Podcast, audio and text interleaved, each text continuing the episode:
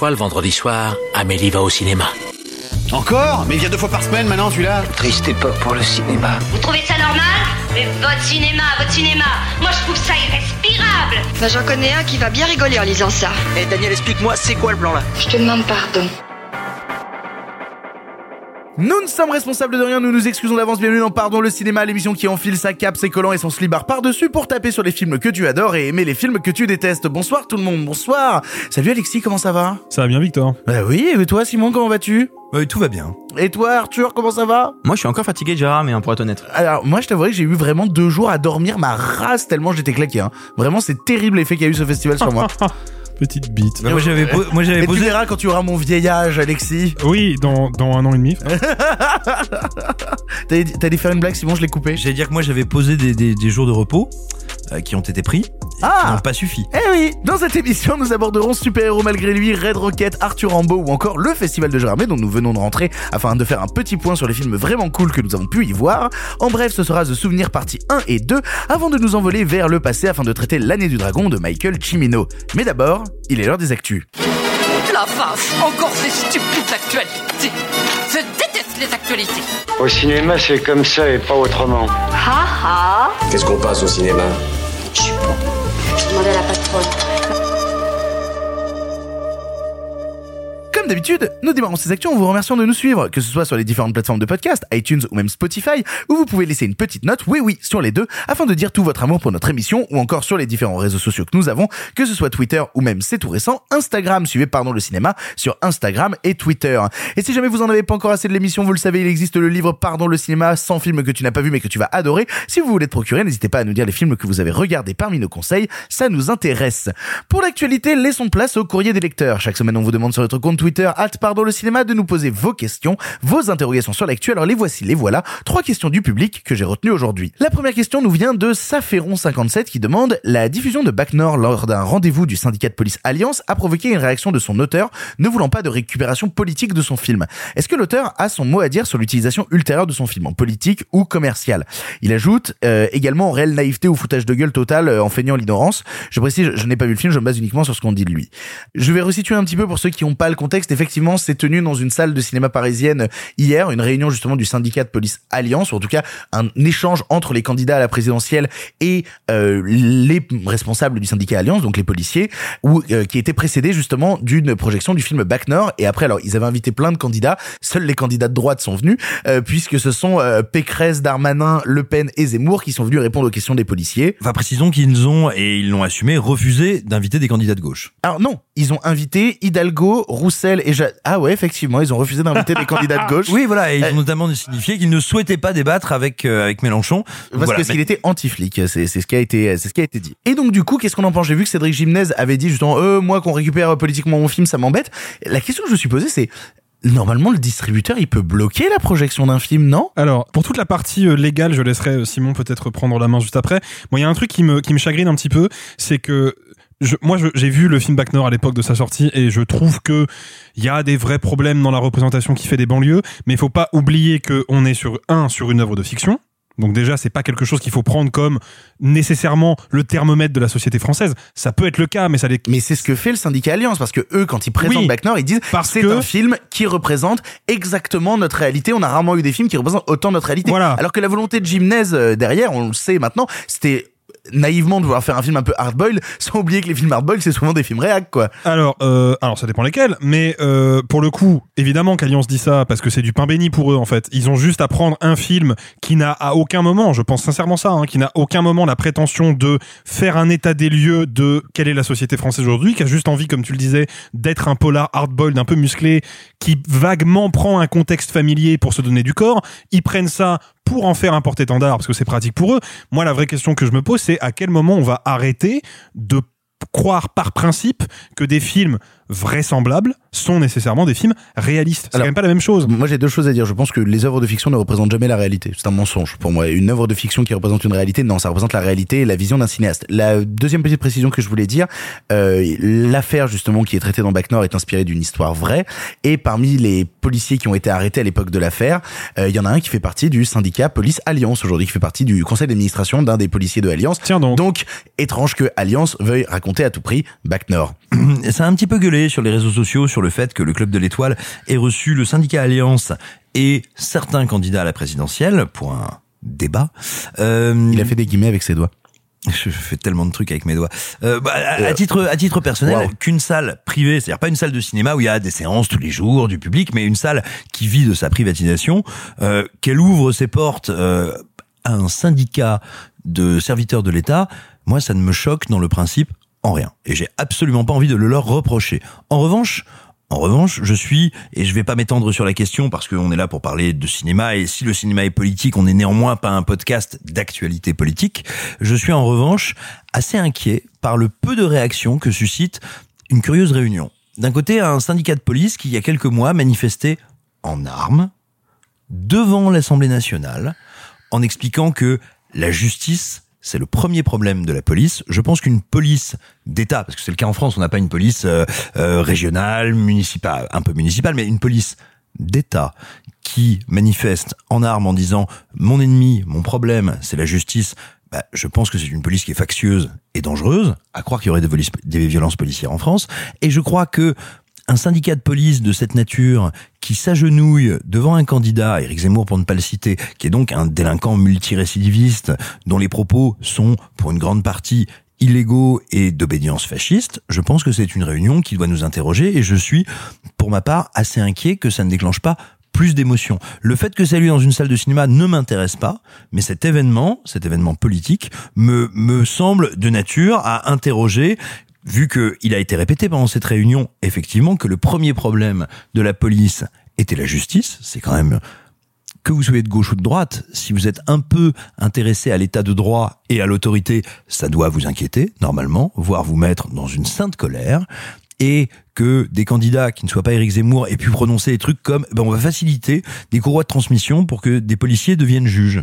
C'est intéressant quand même, pour des policiers deviennent magistrats. Moi, j'ai rien contre le fait que des policiers deviennent magistrats, d'ailleurs. On parle tout citoyen du tout de cinéma. oui, là, ben là, voilà. Mais je vais vite, j'ai presque terminé. D'ailleurs, tout citoyen peut devenir magistrat. C'est bien pour ça qu'il y a eu un truc qui s'appelle l'école de magistrature. Il suffit de passer un concours. Par contre, si on veut le faciliter pour les policiers, je trouve ça, encore une fois, en termes de motivation, extrêmement inquiétant. Et en termes de droit, un symptôme de décrépitude morale et mentale qui est assez inquiétant. Pour en venir à la question du cinéma et notamment du Club des Étoiles, je suis obligé de dire moi d'où je parle parce que le Club des Étoiles c'est une salle que je connais très très bien à Paris puisque ça fait maintenant trois ans et demi, quatre ans que je travaille avec eux et où euh, je projette des films tous les mois au Club de l'Étoile. Donc je connais à la fois euh, justement la salle, le lieu, j'y ai tourné énormément de vidéos et je dirais même plus que ça, il y a des gens qui y travaillent que je considère comme des potes voire des amis. Donc euh, je suis toujours moi dans une situation avec un peu les couilles dans un étau quand je m'exprime là-dessus parce que quand j'ai appris que c'était le Club de l'Étoile qui euh, faisait cet événement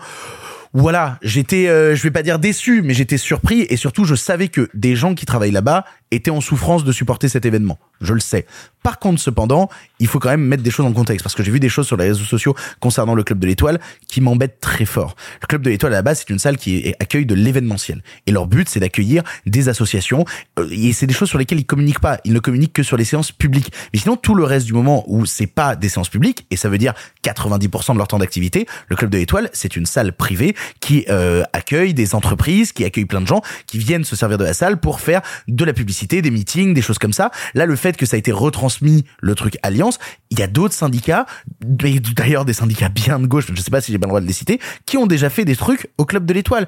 Tous les partis ont été représentés dans ce club de l'Étoile là. Qu'on vienne les attaquer sur ce truc là, ça m'embête. Et moi, je vais être très honnête, Là, par contre, je parle avec le cœur sans euh, prendre parti vis-à-vis du club, mais effectivement, quand je vois cette salle que j'aime tant et ces gens que j'aime tant dans une salle où il y a des panneaux alliance de partout et où il y a Zemmour qui vient faire un discours où il commence à parler qu'il y a une guerre de civilisation qui se prépare et qu'il est applaudi par des flics dans cette salle où je sais que je vais refoutre les pieds dans deux semaines sur scène devant des gens, moi, je suis désolé, ça me met mal à l'aise. Pas vis-à-vis de la salle, vis-à-vis du discours. Je pense qu'on s'attarde un peu plus sur, eh, la salle les a accueillis plutôt que sur les discours qui a été tenu et c'est le discours qui devrait être critiqué et le fait même qu'il s'est passé ça et que euh, j'ai l'impression que ça choque pas. Plus que la salle qui les a accueillis, qui est une entreprise qui, je peux pas faire pleurer dans les chaumières parce que ça fait un petit peu genre oui, regardez, ils sont en difficulté financière, mais guess what, ils le sont depuis très longtemps. Le club de l'étoile à l'époque a été revendu il y a quelques mois et pour que la salle ne ferme pas, tous les employés qui y travaillaient ont racheté les parts de manière à ce que le club survive et qu'on puisse encore monter des projets où je le sais, beaucoup de vidéastes et beaucoup de gens qui viennent de YouTube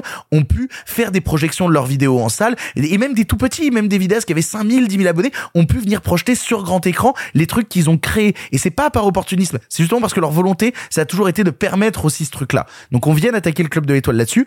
Ça me fait chier. Ça ne change rien au fait que ça m'emmerde de voir Zemmour venir balancer sa, sa merde dans le club de l'étoile. Après, voilà, moi j'ai le cul entre deux chaises vis-à-vis de cette situation, ça m'emmerde. Euh, après la question de, de l'auditeur là euh, parlait de la récupération politique du film et euh, donc euh, Jiménez qui dit euh, ça- que ça l'embêtait moi moi personnellement ça me dérange parce qu'à la conférence de presse à Cannes qu'on connaît tous quand le journaliste de l'AFP anglais lui pose la question et qu'on lui rit au nez soulevant déjà un point euh, euh, Attention, ce sont les comédiens qui lui rient au nez. hein. Ah non, non, non, Gymnase Mmh. aussi. et Gym- Ah ouais Gymnase, Gymnase, il se tape sur moi- le ventre avec moi- le louche. Hein. Ah, pour pardon. moi tous pour moi. pour moi tous le prennent un peu de haut en disant euh, n'importe quoi qu'est-ce que tu racontes? Alors évidemment je suis d'accord avec Alexis c'est une œuvre de fiction faut savoir la recevoir comme telle sauf que comme l'a dit Victor déjà c'est basé sur des faits réels de deux on Le cinéma signale- est politique. le cinéma politique déconner. et surtout on lui a signalé depuis le début donc en fait qu'il se réveille maintenant en février six mois après que le- son film ait été diffusé à Cannes de Non, euh, attention, alors, attendez, alors, euh, à, sa, à sa- à sa décharge, c'est pas la première fois qu'il communique là-dessus. Et quand. Mais il est bien euh, et- obligé de communiquer là-dessus. non, mais attention, non, mais Gymnase. non, ce que je veux dire, c'est qu'il s'est pas réveillé en février. Quand Non. Marine Le Pen a une première fois repris le film, il avait déjà réagi. oui absolument mais si tu veux enfin je Ah trouve que c'est dans je- la continuité de ce qui s'annonce depuis longtemps et que lui il riait il y a six mois et en fait on lui dire bah si t'avais dit quelque chose à l'époque peut-être que ça aurait pu changer un peu la donne Attention parce que le, la, cri- le- la question posée par le journaliste anglais à Cannes, la question n'était pas quand je vois votre film, je crains que à un moment ou à un autre il soit récupéré par l'extrême droite. La question était posée d'une manière un peu plus provocatrice et à mon sens un peu débile, qui était quand je sors de votre film, j'ai envie de voter pour Marine Le Pen. oui mais ça Qui il le est dit comme une je la trouve de pas débile, je la trouve pas débile parce que ça, il beaucoup le, de gens il l'ont le pris dit comme comme ça. un truc d'illustration Oui, parce que il y a des parce qu'il y a des gens, spoiler, qui sont des gros cons en fait. non alors Non mais pardon, mais juste si tu sors d'un film, si un film, un seul film suffit à changer ton opinion C'est jamais politique. un seul film. Alors, euh, Bah non, mais- si, si on veut jouer sur les mots, c'est pas précisément ce qu'il dit. Il dit d'abord, euh, j'ai l'impression que ce film est politique, ça sort une année d'élection, ça me semble un peu dangereux. J'ai l'impression que le cinéma est politique, c'est Et incroyable. après, et affaire. après, il dit la phrase un peu en jouant un rôle en disant si moi je vois le film, je sors, je vote extrême droite. Mais il le contextualise cette phrase. Moi, j'ai vu, j'ai vu passer plusieurs messages sur les réseaux et c'est vrai que c'est vrai. Normalement, le distributeur a le droit de bloquer une projection. C'est-à-dire que si Gymnase était tant embêté euh, par cette histoire-là, il pourrait dire. Mais Gymnase n'est pas le distributeur du film. Eh oui, et justement, laissez-moi terminer. Le distributeur du film, c'est Studio Canal. Et Studio Canal, voilà. C'est pas ça. Il se trouve que Éric Zemmour est techniquement parlant l'obligé du patron de Canal+. En revanche, en revanche, non, il y a, y a un truc, il y, a, y a un truc beaucoup plus euh, basique. Le film a fait une grande partie de sa promotion, on va dire de son écume médiatique, de sa fièvre, de son électricité, sur le fait d'être un film qui pouvait être pris comme tel, qui pouvait être un film polémique, qui pouvait être un film brutal, et un film qui délivre un certain discours de merde sur les banlieues. C'est-à-dire qu'il a été vendu comme ça, il a été utilisé comme tel.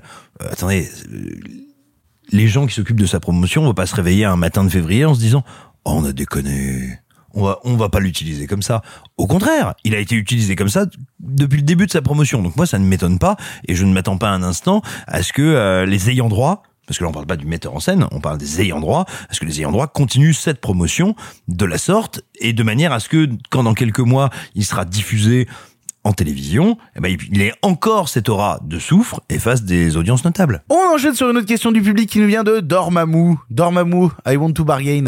Euh, ouh là là. Personne oh ne là l'a. là. Enfin, Moi je l'ai pas. hein. Espèce de Mais- gros nerd. Pe- pe- Personne à la ref Non. Bah si, Dr. Strange. C'est la, c'est la fin du premier Doctor Strange. Où Moi je l'ai parce que je Doctor suis un peu un Strange- geek. Cinéphile Nosdat.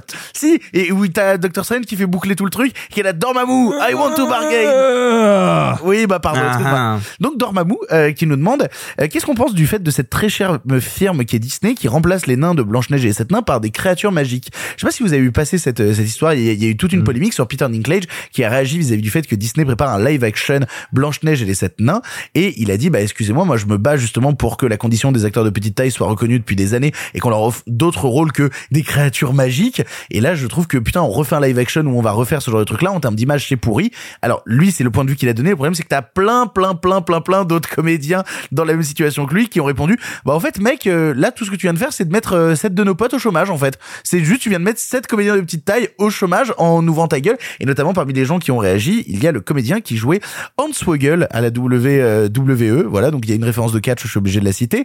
Et euh, bon bah Hans Wogel euh, en termes de représenter les personnes atteintes de nanisme, oh c'était pas dingue en termes de représentation. C'était un léprechaune qui vivait sous le ring. Euh, voilà. Non, mais, Waouh. Quel monde incroyable, Non, catch, vraiment. Euh, non, non, mais c'est ça. Quel beau pays Non, et, et vraiment, des fois, t'avais des combats et t'avais juste Hornswoggle qui sortait de sous le ring et qui disait genre, Non, non, non, je vis sous le ring parce que je suis petit. Et après, il allait taper les gens et il repartait sous le Quel ring. enfer. Voilà. Donc, En termes de avait fait deux mètres, il représentation, aurait pas vécu dessous. en termes de représentation, c'était pas dingue. Peut-être la couper. Votre réaction Alors, en fait, moi, j'ai presque envie de répondre à cette question par une autre question parce que oh, c'est encore une fois une espèce de polémique euh, qui explose euh, pour, pas grand chose. Moi, la vraie question que j'ai envie de poser, c'est on en est encore en 2022 à faire un live action de Blanche-Neige Disney, faut se bouger le cul niveau créa, là, quand même. euh, C'est une cata. Hein. Euh, alors moi, ce qui me fascine avec cette histoire, c'est qu'on a droit à un concours, mais d'imbécilité à tous les niveaux depuis des semaines, mais qui est fascinant. Je vais essayer d'en dresser un bref historique. Euh, Disney annonce que j'ai mangé son prénom, que Mademoiselle Zegler, euh, qui Rachel est dans- Zegler. Rachel Zegler, qui est dans West Side Story, euh, va être donc la nouvelle. Formidable West Side Story. Absolument, va être la nouvelle Blanche-Neige. Alors là, on a tous les mascus fragiles et tous les identitaires à deux balles. Tu sais, en général, c'est des gens qui sont semi-analphabètes, qui ont jamais lu un livre d'histoire, ni li, ni lu, oh mon dieu, ni lu un classique de leur propre culture, qui te font Eh, c'est scandaleux que Blanche-Neige, elle soit pas blanche, mais hispanique. Bon, déjà, ce qui est fascinant, c'est que il y a 30 ans, personne ne se demandait trop si les hispaniques étaient blancs ou pas. C'est vous dire le niveau de profondeur de ces réflexions-là. Ce qui est très intéressant, c'est que ces gens-là, toujours très cultivés et très au fait de leur identité et des identités, ignorent que Blanche-Neige est un conte, est une œuvre bien plus vivace et bien plus forte dans des pays, on va dire, hispaniques ou hispanophones ou de culture hispanique que, bah, chez nous. Désolé, Blanca Nieves, c'est un personnage mythologique bien plus puissant là-bas. Et vous savez quoi? Eh ben, justement, Blanche-Neige, bah, elle est pas blanche, en fait. Elle est pas caucasienne. Parce que déjà, à l'époque où Blanche-Neige a été écrit et rédigé, Blanche-Neige est bien plus blanche qu'une blanche ou qu'une caucasienne. Elle est d'une blancheur sépulcrale, sur, enfin pas sépulcrale parce que c'était positif, mais surnaturelle. Donc de toute façon, euh, vous prenez une comédienne caucasienne, elle ne peut pas jouer Blanche-Neige. Pas plus, si vous voulez en rester au texte, que cette bonne Rachel Zegler. Et donc, on a eu cette première phase de débilité. Après, il y a Peter Dinklage qui est un remarquable comédien, mais qui n'est probablement pas plus intelligent que nous tous, c'est-à-dire sans doute un peu con. Eh bien, euh, Peter Dinklage, oubliant que sa carrière a quand même été largement faite par des personnages qui sont identifiés par leur petite taille. Je suis pas d'accord, je suis pas d'accord, je suis pas d'accord, je suis pas d'accord, je suis pas d'accord. Ah bon, son Non. dernier Netflix, là, son dernier Netflix où il fait ce mafieux, dont c'est un gag de constater que c'est un très méchant mafieux qui en fait est un tout petit bonhomme. Donc en réalité, Non, non, non, non, personnage chez Game of non, Thrones, non. hein. Peter Dinklage, non, non, Peter Dinklage, il a toujours été, eu une carrière justement en deux teintes là-dessus. Dès son premier rôle qui est Saturne à Manhattan avec euh, Steve Buscemi, il joue justement un comédien qui est engagé parce qu'il est atteint de nanisme pour apparaître dans un rêve filmé par Steve Buscemi et il gueule sur Steve Buscemi en disant pourquoi on engage les nains dans des rôles de merde? Et il va avoir ce truc-là régulièrement dans sa carrière, notamment dans le film Elf parce que j'adore citer des films de John Favreau, euh, notamment dans Elf où il joue un patron d'entreprise qui va casser la gueule à un mec qui lui fait remarquer qu'il est atteint de nanisme et il y a des gens qui ont cité ouais ça te dérangeait moins quand t'étais engagé dans Game of Thrones Game of Thrones c'est littéralement Ah, une Game série Thrones, oui. entière où le personnage de Tyrion Lannister et attends t'as cette scène de procès incroyable dans la saison 4 de Game of Thrones où le personnage dit clairement j'ai été en procès toute ma vie parce que je suis un nain donc arrêtez et donc du coup il a toujours eu à travers justement Alors, les choix de ses toujours. prestations non pas toujours parce que euh, des Ah bah fois, oui. oui Pas mais parce que toujours. des fois faut remplir le frigo et nourrir ses gosses et il, il a eu aussi ce truc de vouloir combattre justement les rôles de merde qu'on filait aux personnes de petite taille absolument. Et après, j'en arrive à une deuxième phase, et c'est là où, me semble-t-il, à son tour, il est idiot. C'est que considérer que les nains de Blanche-Neige sont des nains ou des personnes en situation de nanisme, ça n'est pas vrai. Ce sont des personnages magiques de contes, comme il y a des géants, des elfes, des trolls, des créatures de la forêt. Et en réalité, plaquer sur Blanche-Neige la question de la blanchité ou de, l'identité caucasienne, comme plaquer sur les nains de Blanche-Neige la question du nanisme et de la représentation des personnes lilliputiennes de petite taille ou en situation de nanisme, c'est idiot. Après, moi, euh, personnellement, j'ai pas vu passer de truc officiel de Disney. hein. Il y a des gens qui ont... euh, Euh, si, si, si, si, Oui, est, ils, ont dit justement qu'ils allaient le remplacer par une notion de lutin, enfin de, de véritable créature magique, alors que techniquement c'est déjà des créatures magiques. Donc ça va Euh, être tout CGI Euh, Alors non, et puis même au-delà de ça, euh, je recite encore une fois les propos de, de Hans Vogel, euh, parce que j'adore citer euh, ce type, et j'adore dire son pseudo aussi, c'est toujours un plaisir, euh, qui expliquait euh, que les nains dans Blanche-Neige, c'est quand même sept mecs qui vivent en totale indépendance, qui font partie de la working class, qui ont un max Eh oui. de pognon, donc euh, vraiment, lui il était le premier et à qui dire... s'enculent... euh, pardon.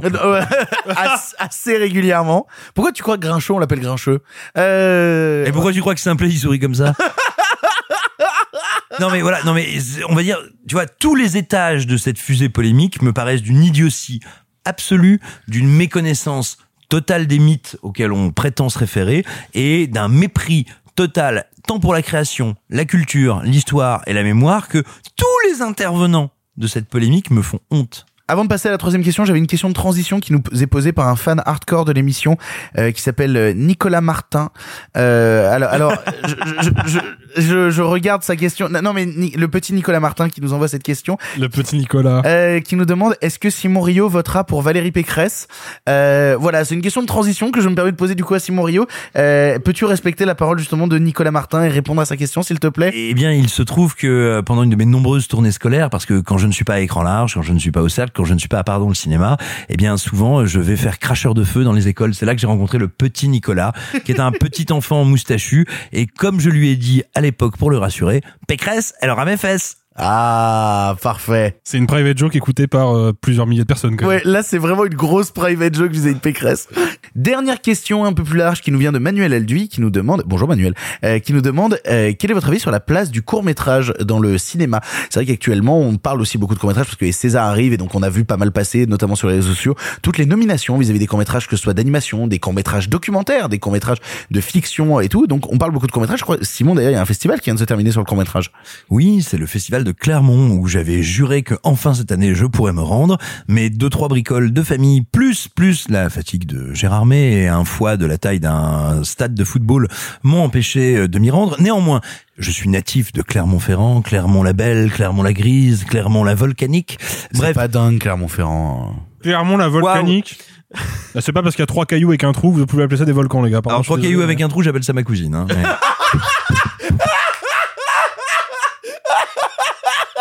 Alors bref. Clermont, Clermont, capi- Clermont, capitale d'Auvergne.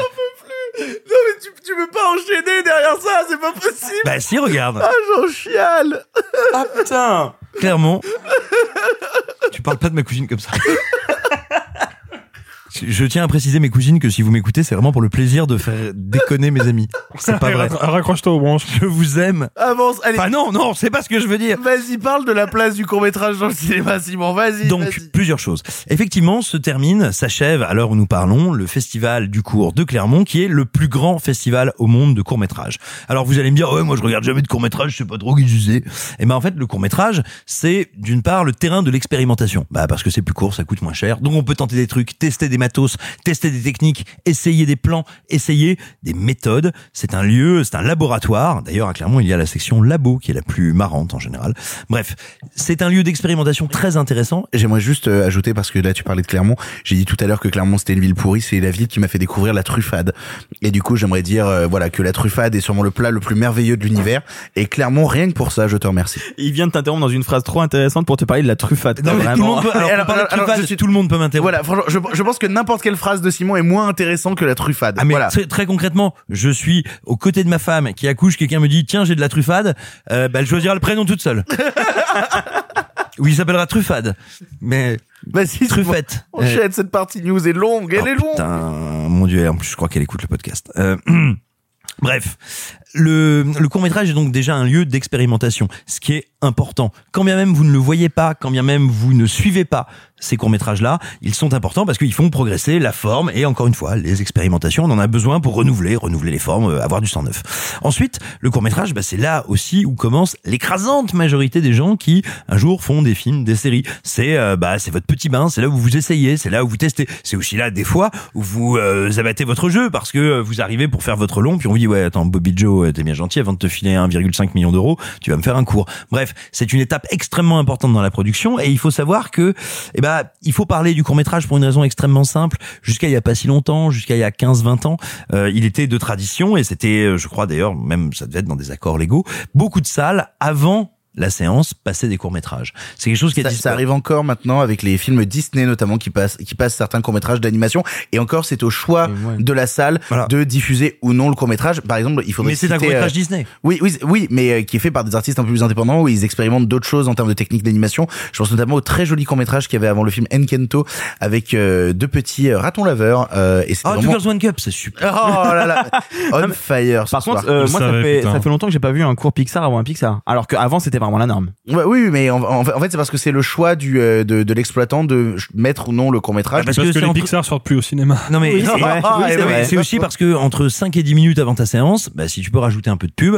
pour une salle dont l'économie est compliquée, c'est quand même très tentant de plutôt mettre de la pub. Mais, mais, mais alors justement, on parle d'économie compliquée. Le court métrage a une économie extrêmement complexe. Là où la salle permet euh, la diffusion des longs métrages et donc la possibilité de devenir rentable à la longue, le court métrage c'est souvent balancer de l'argent qui sera difficilement ramené par la suite et donc produire des courts métrages de manière professionnelle, c'est de plus en plus rare et c'est de plus en plus complexe. c'est de plus en plus compliqué et on pourrait se dire et logiquement et à raison oui mais avec euh, avec la numérisation avec la démocratisation des outils de fabrication de films avec des plateformes comme YouTube Dailymotion si tu nous écoutes adieu Et Mais- Vimeo surtout, c'est Oui, ou moi, la, majorité Absolument. des courts métrages que je découvre c'est sur Vimeo. Hein. Absolument, mais on pourrait se dire donc bah oui, maintenant il y a ça s'est beaucoup démocratisé, c'est beaucoup plus facile. Sauf que quand bien même ce constat est vrai, euh, l'intérêt du court métrage, c'est c'était un premier pas dans une économie professionnelle. Et c'est comme ça que tu apprenais à gérer une équipe de tournage carré, un plan de travail carré. Et bien sûr, c'est une très bonne chose. C'est éminemment positif que des plateformes alternatives devenues majoritaires aient éclos. Néanmoins, se pose la question de comment est-ce qu'on fait pour mettre un pied dans une formation, une structuration et une avancée professionnelle. Il me semble qu'il y avait un moment, je sais pas si c'est encore le cas, il est possible que ce soit encore le cas, il me semble qu'il y avait un moment où Canal Plus diffusait des courts-métrages avec des émissions spéciales qui revenaient Absolument. toutes les semaines, où t'avais 3, Canal+, 4, 5 cours. Canal encore, mais, Canal mais Je aussi plus. France Télé avec Court-Circuit, si ma mémoire est bonne. Oui. Ah qui, oui. une- qui avait une excellente programmation. Et euh, on peut quand même citer euh, Arte, je sais pas si ça a déjà été cité, mais Arte diffuse beaucoup beaucoup de courts-métrages euh, sur, le, sur leur site. Regarder des courts-métrages, c'est l'avenir de notre cinéma.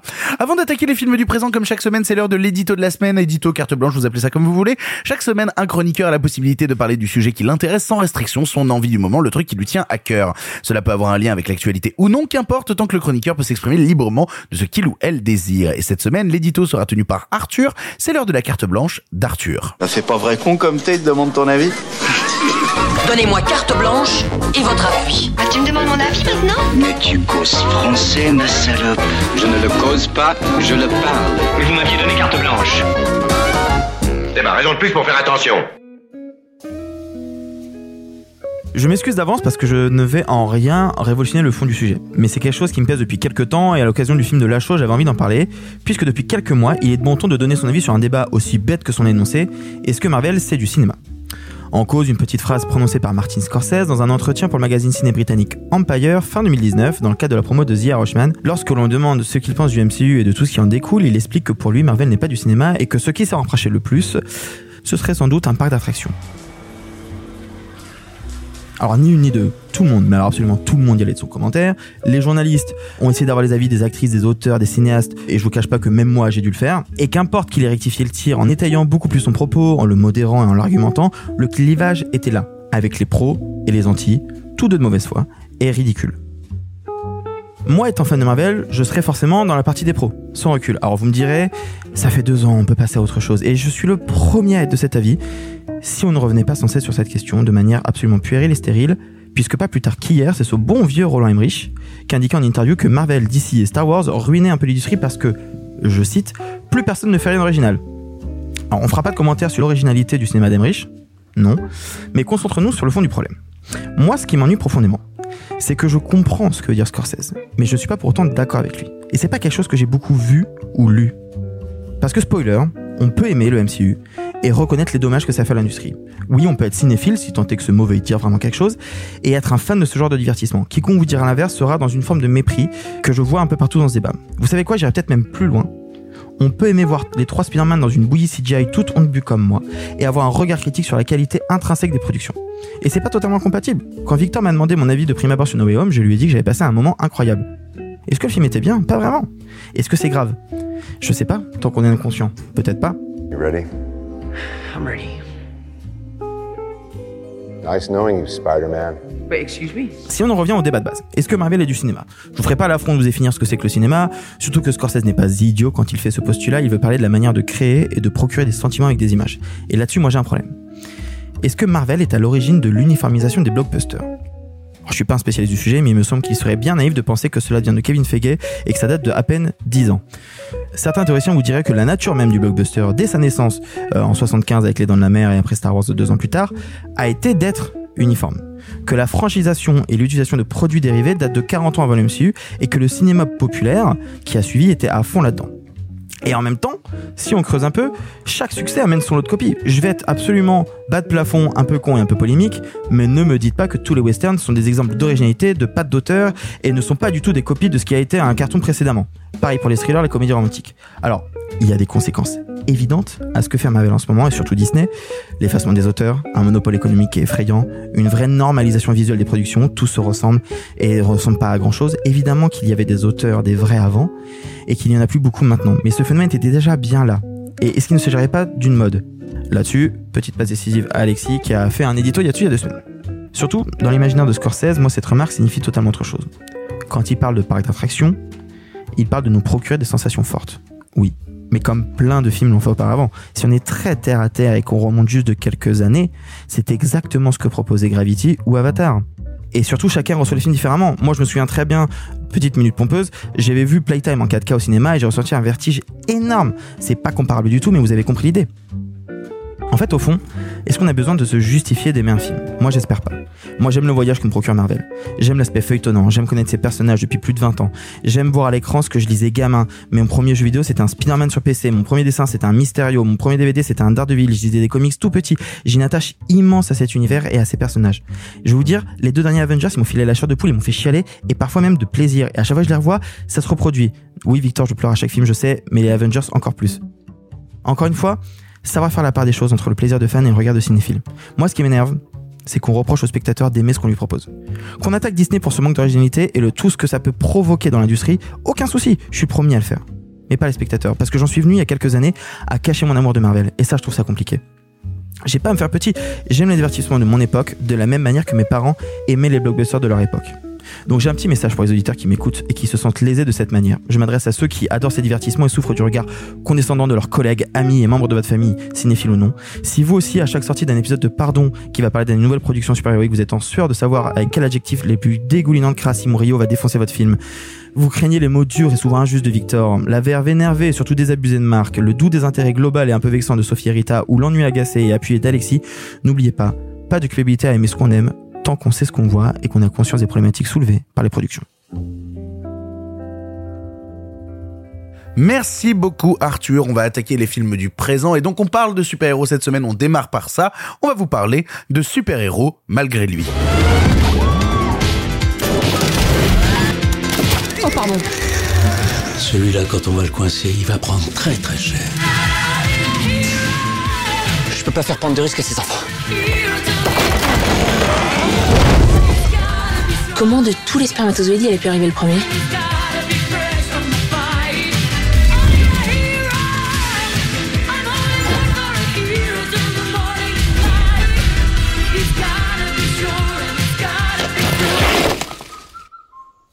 Je suis désolé, c'est terriblement gênant. Je comprends mieux pourquoi les super-héros mettent leur slip par-dessus leurs pantalons. Super-héros malgré lui est la dernière comédie de la bande à Fifi avec donc Philippe Lachaud, Julien Arruti, Tarek Boudali et Elodie Fontan. Ici on suit Cédric, comédien en galère qui décroche un rôle en tant que super-héros dans un film. Or suite à un accident de voiture, il perd la mémoire et commence à se prendre pour un super-héros dans la vraie vie. On l'a tous vu ici et on laisse toujours la parole en premier à la personne qui a le plus apprécié le film et que ça vous surprenne ou pas, la première personne à s'exprimer ce soir, c'est Simon Rio. J'aime bien péter sur mes amis. Ah oui, bah oui, j'ai bien compris. Oui. Et ah, t'as bien compris, mais comme t'es pas mon ami, tu le sais pas. Et, et mes Wow, amis, et mes wow. amis, et mes amis lyonnais le savent. Des fois, on aime bien se, se roter dessus. Puis des fois, on fait l'hélicoptère. Mais en fait, je suis content de pas être ton ami. Ça y est, maintenant, je, je, je suis ravi. Et euh, c'est pas bien, c'est pas fin, mais quand c'est bien fait, c'est rigolo. Et en fait, il se trouve que moi, depuis des années, la bande à Fifi, pour moi, c'est un petit peu comme si tu veux, euh, pour vous donner une idée de l'émotion qui m'étreint quand, quand je vois d'habitude un, film de la bande à Fifi ou de Philippe Lachaud, j'ai l'impression d'être un, un colonel de la Légion à qui on a filé les cotorep, à qui on donne pas les puzzles. Et, euh, et, et du coup, euh, bah, ça marche pas, quoi. Mais néanmoins, de film en film, j'ai eu le sentiment que bah, ces petits gars, euh, ils avançaient qui commençait à trouver un tempo comique. Que ce qui au début n'était que, euh, on va dire, euh, l'équivalent humoristique d'une descente d'organes un soir d'hiver, commençait à devenir une ode à la fantaisie. Et puis, il se passe quelque chose qui commence avec Nicky Larson. Alors, Nicky Larson, film euh, idiot, laid et homophobe, mais dans lequel on voit naître un plaisir du burlesque. Un plaisir, encore une fois, je le redis, de la fantaisie et de l'outrance, qui bah, me rappelle l'époque où avec les copains on rotait sous la couette et on se pétait dessus. Peut-être qu'elle est passée, peut-être qu'elle n'est pas passée. Si vous pensez qu'elle est passée, vous n'êtes pas mon ami. Bref, et, et tout simplement, ce qui se passe, euh, il faut savoir que je veux voir le film comme la vache va au taureau, c'est-à-dire genre ah, ça va mal se passer quoi. Et au bout de quelques secondes, se passe pour moi un pur miracle. C'est que je suis devant le descendant des Charlots, devant le descendant, euh, mais vraiment des pieds nickelés. C'est-à-dire de cette tradition de la tuer, comédie Simon. française qui est dans le proto-Z, dans le un peu plus que débile, mais qui a un sens. Du tempo comique, de la suspension, que je trouve absolument incroyable. Et moi, une comédie dans laquelle un aigle royal peut attraper un enfant par les cervicales pour me faire rire avant de m'emmener sur un terrain de vaudeville et de théâtre de boulevard beaucoup plus classique à la faveur de l'apparition d'un Jean Ganglade qu'on voit trop rarement. Mais pour moi, c'est une comédie qui est capable d'avoir, mais alors, une, mais je veux dire, une quantité de cordes à son arc. C'est une vraie comédie populaire. Et moi, ce qui me rassure quelque part, c'est que j'ai toujours su que vous étiez des bourgeois. Et maintenant, je vous invite à la détester. Oh là là, mais. C'est pas une prise d'otage ça? Ah ouais, c'est vraiment une prise C'est d'otage. pas une prise de tâche, c'est une exécution. Oh là là, t'es vraiment une mauvaise personne, Simon Rio. Je pense que tu as besoin d'une intervention d'urgence. Je ne comprends pas qu'on puisse dire ça de super-héros malgré lui. Et déjà pour plusieurs raisons. Tu parles justement de vraies comédies populaires. Moi, ce que j'ai aimé dans les comédies populaires, notamment dans les comédies populaires de mon enfance pour une bonne partie, et j'ai envie de parler de comédies populaires très grand public où il y avait quand même un max de pognon derrière, notamment des missions Cléopâtre et des choses comme ça, c'était qu'il y avait un soin qui était apporté au cinéma. Il y avait un soin qui était apporté au travail de l'image. Il y avait un soin qui était apporté au montage. Il y avait un soin qui était apporté à la photo.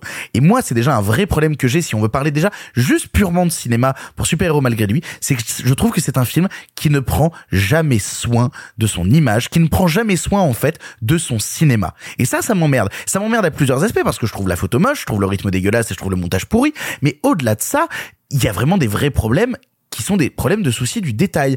Il y a une scène de bagnole où dans les reflets de lunettes de la meuf, on voit les gens dans le studio en face en train de la filmer. Comme dans Terminator 2 Mais, mais non mais c'est c'est c'est c'est pas le problème. C'est que Ah, c'est bien ce que je te dis, c'est pas le problème. C'est non mais attends, tu es en train de comparer Terminator 2 à Super Héros malgré lui. Non, c'est toi qui viens de le faire Il, sans il est encore plus de mauvaise foi de moi quand je parlais des méchants, non, mais là, c'est terrible. Là, là, pour le coup, je suis d'accord avec Simon. La question des, des reflets et tout, il y a, il y a, il y a des reflets dans des, dans des très grands films. Dans Killer Joe de William Friedkin, il y a le plus C'est gros pas- reflet c'est de pas le l'histoire. mauvaise foi que toi sur les mots méchants. Non mais c'est pas le problème. Ce que, ce que je veux dire, c'est que pour moi, c'est un truc récurrent. Vous vous rendez compte que vous êtes en train de me démonter mes arguments sur Super Héros malgré lui? Calmez-vous les gars. hein. faire chier un J'en ai d'autres, j'en ai d'autres. Estoy, estoy buvando el poté. Oh là là, je vais vous, dé- J'en ai d'autres, je vais vous détruire, je vais vous virer. Euh, du coup, j'a- j'avance. Fais-nous signer un contrat d'abord, Victor. Estoy el apocalipso de los, de los superhéros. Oh là là, oh là là. Je- je- J'ai plein de blagues mais qui sont que des private jokes sur l'argent, donc je peux pas les faire. Ce qui révèle donc d'autant plus mon côté bourgeois et ce pourquoi je méprise forcément Super Héros malgré lui, qui au bout de 3 minutes a déjà fait une vanne raciste et une vanne sur la taille de bite et au bout de 5 minutes met son personnage principal à poil dans une école primaire. C'est intéressant Euh, que tu considères une blague sur Isabelle Balkany comme une blague raciste. C'est quoi ton problème avec les gens de Neuilly? Oh là là, mais, t'as vu- mais non, mais c'est une merde humaine aujourd'hui, mais c'est J'avoue, terrible. là, J'avoue là on dirait Victor sur les méchants. Mais non, mais t'as- non, mais il est pire que moi. Non, mais attends, mais sans Ça se déconner. discute. Ça se discute. Tu te rappelles de la souffrance qu'a vécu euh, Arthur quand on parlait des méchants? Je suis en train de vivre la même souffrance actuellement, Simon. Ah non, non, ça qu'on est arrive. trois contre C'est pas un. encore, pas encore, mais bien. mais du coup, il me perd ce bâtard. Je sais même plus où j'en suis. Non. Je vais le tuer. Je vais le rarement tuer. vu aussi, là. Non, mais Ça- sans déconner. C'est incroyable. Il a aimé un film comédie française grand public depuis 15 ans et il l'ouvre sans déconner. Attends, euh, c'est un événement. On va te faire une statue, toi qui suces Philippe Lachaud, je veux dire. Waouh. En même temps, je suis curieux de voir. Bon. Moi, j'ai un problème parce que globalement, à plein de moments dans le film, je trouve qu'il y a des problèmes qui sont de l'ordre du souci du détail. Et ça, ça m'emmerde parce que j'ai l'impression qu'en termes de cinéma, déjà, le film ne propose pas grand chose. Et du coup, je me dis, merde, en tant que grand public, les comédies populaires qu'on avait il y a 20 ans avaient un souci de cinéma que n'a pas le cinéma de Philippe Lachaud? Et ça, ça m'emmerde déjà. Après, ça m'emmerde parce que, bah, bah, je vais être très honnête, là où j'avais eu de la sympathie pour Nicky Larson dans certaines scènes en termes de réa et de reconstitution d'une certaine époque, et une volonté d'essayer de coller à l'image que, en tout cas au souvenir que c'était Philippe Lachaud de Nicky Larson et du Club Dorothée, là je suis un peu embêté parce que quand il essaye justement d'être dans la parodie de Marvel, c'est lourdeau. C'est vraiment lourdingue à plein de moments. S'il y a une vanne qui m'a eu à un moment, mais parce qu'en fait, c'est le seul moment où il l'appuie pas sa vanne. À un moment, il y a un mec qui sort d'une bagnole avec sa fille et le mec il est habillé en Wolverine. Et vraiment, c'est juste C'est la gratos. seule qui m'a eu. Mais oui, moi aussi. Mais parce que c'est. Mais non, mais, mais c'est- t'as il y même a pas un eu la moment- vanne. Il y a un Il moment- sort d'une Logan. Mais oui, Mais oui, il Logan. sort d'une Logan. Avec Mais les oui. roues flaquettes de Wolverine. Si, Bah c'est oui. la seule qui m'a eu. Mais oui, mais moi je la trouve. Mais oui, mais parce que Et c'est la le seul sur moment- Michel Thor, elle t'a pas eu? Non, non, non, non, non, non, non, non. Là, là, c'est lourdingue. Là, justement, c'est lourdingue. Putain, C'est- le, bandeau de, de chaîne de chaîne télé info, Michel Thor reprend si j'avais un marteau? Non, mais, mais non, mais c'est pas drôle. C'est du sketch YouTube. Le studio Bagel le faisait il y a 5 ans. C'est vraiment Ouch. terrible. C'est vrai. Non, je trouve- Popek le faisait il y a 50. Ça tu le sais pas, mais ça c'est la MIFA. Non, non, non, c'est vraiment terrible. Je trouve que le film manque de subtilité, manque de dosage. Ah merde Mais est-ce que t'es venu, t'es venu voir à la en cherchant de la subtilité Tu sais. C'est un type, tu sais, c'est un type qui vient à un concours de pesos et qui fait sa pu. Mais, non, c'est peut-être que contrairement à toi, Simon, je pense que quand on fait de l'humour, il faut le faire avec une vraie conscience. Il faut être consciencieux dans son travail. Et je trouve que Philippe Lachaud n'est pas consciencieux. Après, tu as le droit de ne pas respecter le- la comédie en général. Je sais que tu me la méprises et que tu détestes le cinéma. C'est pas grave, Simon. Ça, c'est entre toi et ton reflet dans le miroir. Après, quand il s'agit de, enfin, dans ta gueule. Euh, quand Mais il non, mais je de- ça intéressant, Arrête ça- de parler, Simon. Laisse la parole aux gens au bout d'un moment. Il faut arrêter d'ouvrir ta gueule, Simon Rio.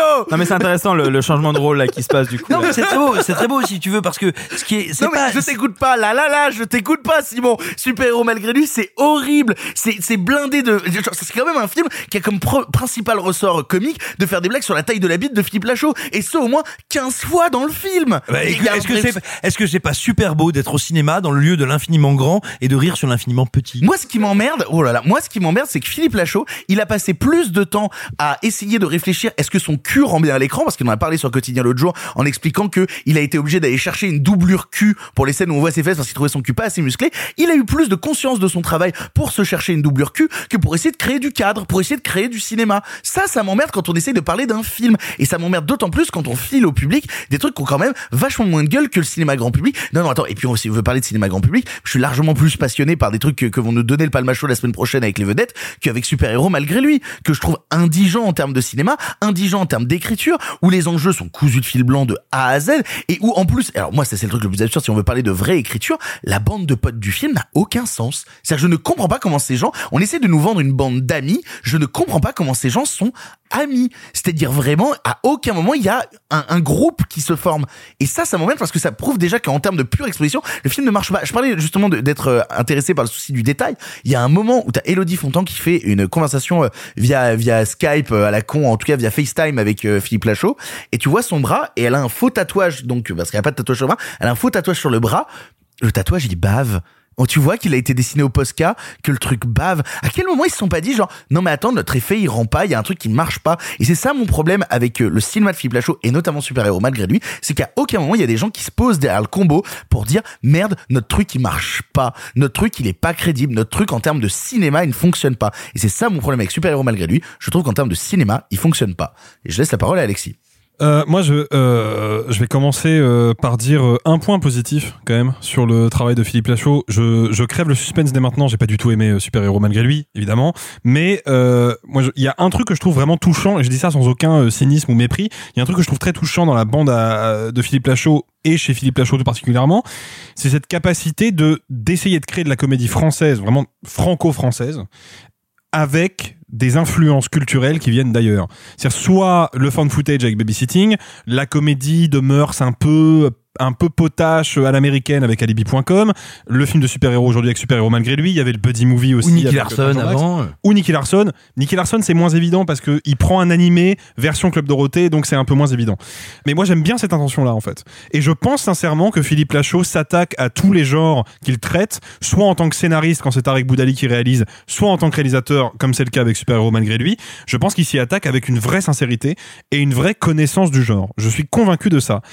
Le truc, c'est que pour moi, il y a deux choses qui pêchent. C'est que, un, comme tu le disais, Victor, il n'y a pas de cinéma, mais pas parce que ils ont pas les moyens euh, techniques ou humains de faire du cinéma parce qu'ils s'en battent les couilles. Ça ne, ne les intéresse de toute évidence pas du tout.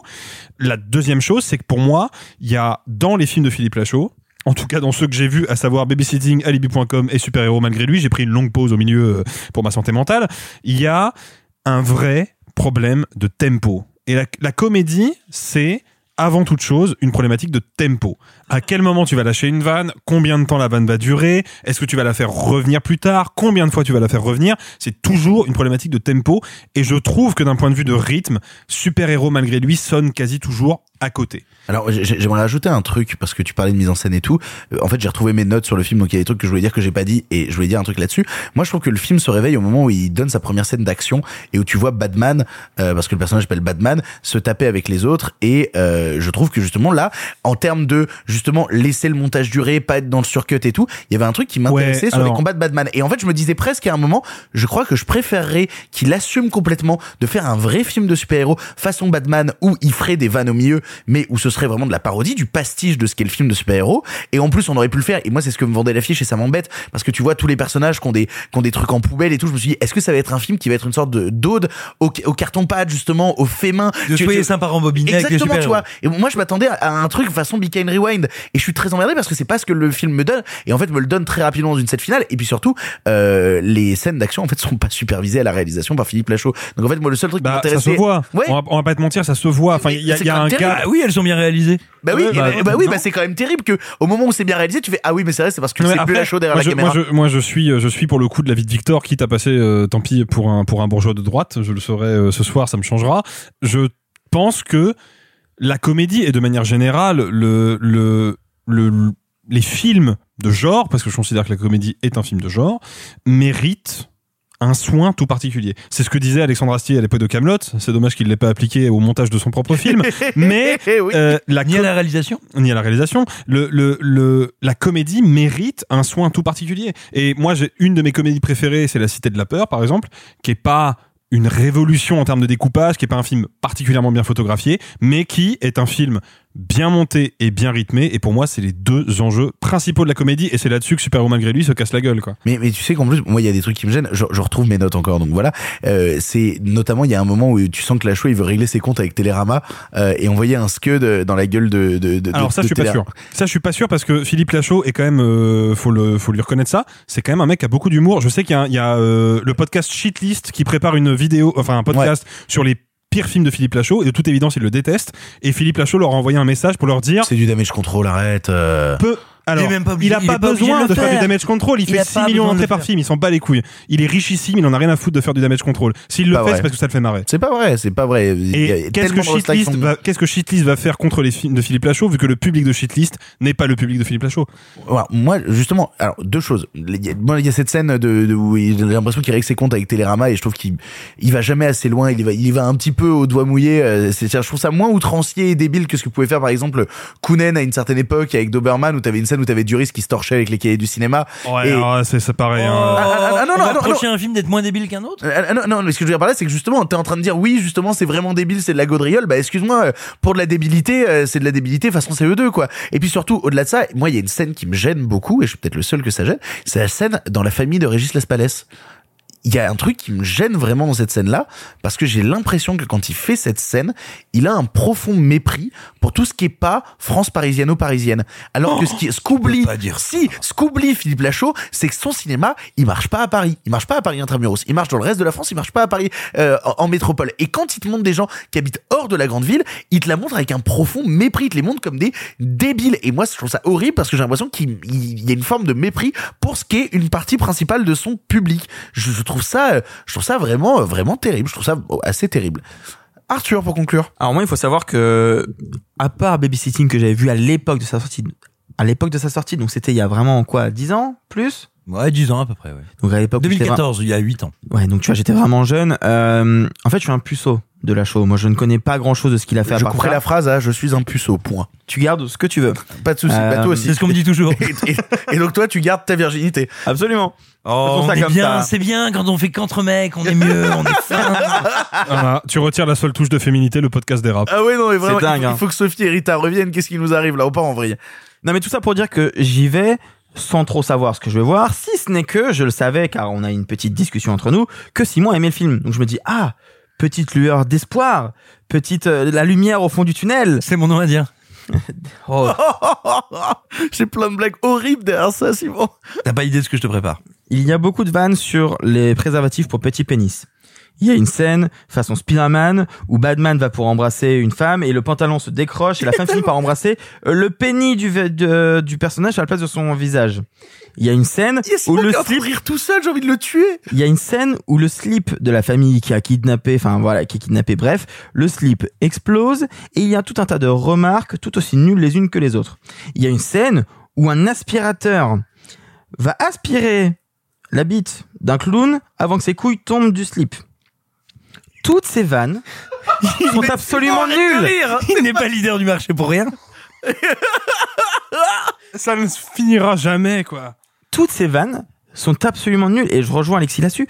Aucun gag n'est réussi. Il n'y en a aucun qui fonctionne en termes de rythme, en termes d'écriture, en termes de montage, en termes de jeu, en termes de ce que vous voulez. Il n'y en a pas un seul qui fait mouche. Mais comme le disait Alexis, c'est encore une fois pour moi un problème de tempo et je trouve que les comédies américaines, et je pourrais en citer plein, il y a énormément de comédies américaines qui feraient exactement les mêmes vannes, qui réussiraient mieux le tempo comique. Je pense notamment, je, je pense notamment, il y, a, il y a eu pas longtemps, il y avait une comédie avec Eric André que je trouve assez formidable et qui fonctionne seulement parce que Moi, je déteste. il- ouais, ben, moi j'adore parce que je trouve que il a une manière de rythmer le prank et de rythmer le réel par le montage qui fait que les vannes fonctionnent à mort. Mais déjà, c'est du prank et du réel. Ce qui est pas le cas ici. Donc déjà, c'est deux écritures différentes. Et en plus, moi, j'ai un vrai problème d'écriture. Il y a quand même un moment où, pendant le tournage du dit film euh, Batman, euh, le mec des effets spéciaux rate son effet, le mannequin n'explose pas, et on va voir en disant, bah attends, t'es arabe, tu devrais gérer les explosions.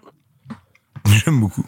C'est pas possible. Oui, mais ça c'est parce que t'es profondément raciste, Simon. Non, mais et en fait, euh, je- j'en cite plein, mais d'ailleurs, j'ai pas terminé parce que moi, je pense qu'il y a même des moments. Alors bon, c'est pas forcément de leur faute parce qu'à l'époque, on n'était pas au courant. Mais la scène où Tom Cruise utilise une arme véritable à la place d'une arme factice et se fait tirer dessus alors qu'on a l'affaire avec Baldwin, c'est compliqué. Il pouvait pas savoir à Pourquoi c'est compliqué?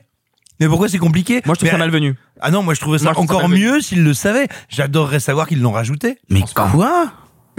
En fait, c'est ça l'humour, c'est ça l'impertinence. Quand c'est bien très fait, quand c'est bien fait. Non, mais attends, je te rejoins sur un point. L'impertinence, de c'est nous dire que le intéressant film est méchant. fait. Il est vachement moins méchant que les méchants de Mouloud C'est pas hein. le cas. Alors, tu confonds méchant et mauvais parce que c'est la même lettre au début. mais mais c'est intéressant. Vous avez voulu parler de mise en scène, de photos, de découpage, d'intention, qui sont des éléments éminemment euh, discutables et sujets à débat d'un film. Et vous avez bien raison, le film est laid. Il est pas moche, il est laid. Vraiment. C'est aussi beau, c'est aussi beau Il va nous dire que c'est fait exprès, attends. Pas du tout. Absolument pas. Il va dire que c'est pas important par rapport euh, au. C'est aussi beau, c'est aussi beau qu'un qu'un qu'un homme tronc qui essaie de, de dégoupiller un champ de gravier. C'est laid.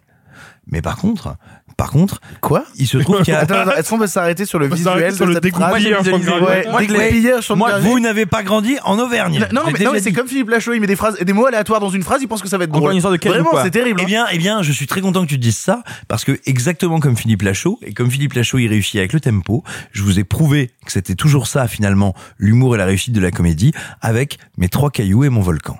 Il y a quelques minutes. Et finalement, ça n'est que ça. Quelques minutes. C'est moche. Il y a quand même 40 minutes là, mais euh... C'est moche, c'est bête, ça n'a pas de sens, mais au final, quand c'est bien placé, ça fait mouche, et c'est toute l'histoire de ce film qui la mettra mauvaise à ceux qui ne veulent pas regarder ce pourquoi il est là. Non, mais ça va pas la tête. Moi, j'ai un autre problème. Parce que vous avez parlé de mise en scène et autres. Très bien. Vous vous rendez compte, ça fait 20 minutes qu'on s'énerve sur le film, alors que Simon, lui, au total, son avis sur le film a duré 2 minutes 30.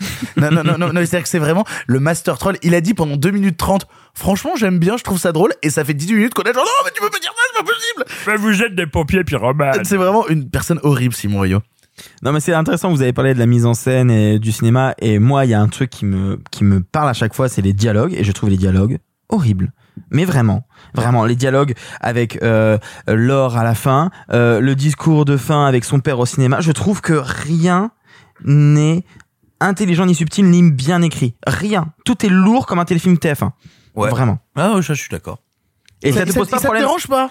Non, parce que c'est un humour burlesque du corps, Mais- de la percussion, Là, je te de parle la pas des chute. gags. Oh là là. Là, je te parle pas des gags, je te parle de l'entre-gag. Bien sûr, mais c'est un peu comme si tu me disais, euh, moi j'ai bien regardé ce Marvel et j'ai regardé à chaque fois qu'il mange de la salade, c'est de la salade en plastique. Non, Ouais, c'est vrai, c'est la salade en plastique. non, parce que l'entre-gag, C'est littéralement foi. la moitié du film. Mais pas du tout, il y a deux gags à la minute. Moi, J'aimerais juste euh, conclure, euh, histoire d'élever le niveau global euh, de cette émission qui est quand même en train de tomber dans le caniveau, les gars. Là, hein. Euh, moi, mon euh, Jean-Luc Anglade, il ressemble un tout petit peu à mon daron et ça me perturbe. Voilà. Mais vraiment, c'est ça ta fin? Faut conclure. Moi, très bien, hein. Ok, vous l'aurez compris, on est divisé concernant Super Héros malgré lui parce que Simon a voulu faire l'intéressant. Nous allons maintenant passer à un autre film. Même pas les gens à le voir. De quoi? Non, non, non, mais même pas. C'est juste Simon a voulu faire l'intéressant. C'est bien, on t'a entendu Simon, t'auras une gommette. Allez, maintenant on va enchaîner. Quel mépris. Allez rire et vive l'union des gauches. Allez. Ouah, très bien, t'as voté à la primaire populaire, merci pour ça. Euh, nous allons maintenant enchaîner sur un autre film. Venez, on parle de cinéma. Venez, on parle de Red Rocket. The shit got out of control. I came this fucking close to getting shot. This fucking close. The dog's like, oh, he's a good man. I can tell by his nice energy. Your persona non grata. Life's sweet, Sophie. Life is sweet. Red Rocket est le nouveau long métrage de Sean Baker après Florida Project. Passé par le dernier festival de Cannes, on y suit Mikey, interprété par Simon Rex, un ancien acteur porno obligé de retourner vivre au Texas chez son ex-femme. Mais lorsqu'il croise la route de Strawberry, il voit là un moyen de pouvoir relancer à nouveau sa carrière. On l'a tous vu ici et c'est Arthur qui commence. Arthur, qu'est-ce que tu as pensé de Red Rocket? Alors, on entend souvent cette phrase autour de cette table, ce film a grandi en moi. Je pense que vous voyez sans doute tous cette expression, cette sensation. Euh, moi, je me souviens, il y a plus de six mois maintenant, euh, être à Cannes. Euh, on s'est tous bouffé une vingtaine, une trentaine de films. Il y avait des trucs immenses, il y avait des trucs incroyables, des vraies pépites. Je vais pas les citer, vous les connaissez, mais voilà. Et c'est vrai que parfois, on a du mal un peu à souvenir de tout ce qu'on voit tant il y a de trucs et, euh, et à regarder une place précise dans nos cœurs, surtout quand on se mélange la fatigue, l'alcool, etc.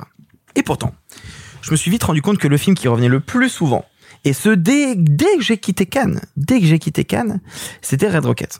En fait, je me souviens de m'être dit, à l'époque où je le vois, que j'ai trouvé ça génial, l'ambiance, le scénario, la mise en scène, tout, mais que je déteste le personnage et que ça m'agace profondément que Sean Baker veuille le rendre aussi sympathique.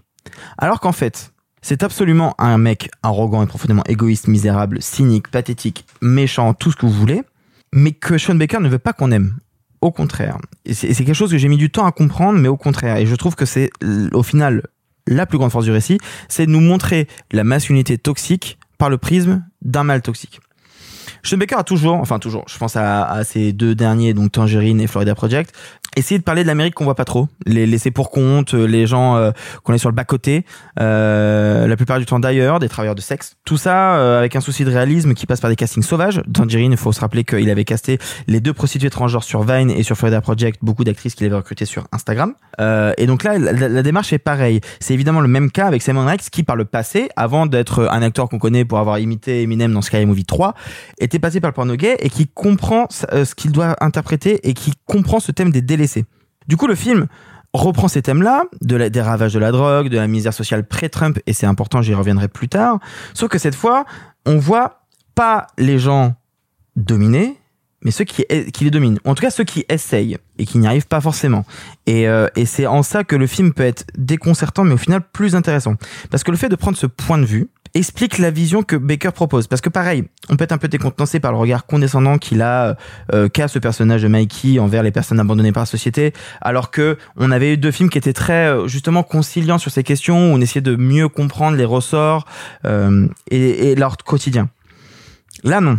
Si je me trompe pas, je me souviens avoir vu le film euh, dans la plus grande salle de Cannes, donc le Grand Théâtre Lumière, et que la salle riait.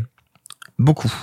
Alors que le côté beauf de Mikey euh, ne, me fais- euh, ne me faisait pas rire, parce qu'en fait, parce que le côté beauf de Mikey ne me faisait pas rire jusqu'à ce que le ton change à un moment, où il passe d'un mec un peu sympathique qu'on comprend pas, on prend pas, comprend pas trop quelle place il a, à un véritable bouffon, mais dans le sens euh, premier du terme. On capte aussi par la, la, la mise en scène hein, qui permet d'accompagner ce point de vue. Il y a des dialogues qui sont ridicules, il ment en permanence. Il a un regard qui est quand même visqueux quand il regarde cette gamine de 17 ans, faut le rappeler. Il a un regard qui est même méchant parfois. Euh, en fait, à aucun moment on a vraiment de la sympathie pour lui. Juste, on l'accompagne dans sa chute. Et en fait, moi je trouve que le génie de Ba- de Baker, il passe dans l'équilibre et la justesse de son écriture. Parce que c'est pas un vrai méchant. En fait, c'est difficile de centrer le récit, je pense, sur un, un méchant, mais un vrai de vrai. Ah, C'est-à-dire que les vrais de vrais, il y en a pas tant dans la société.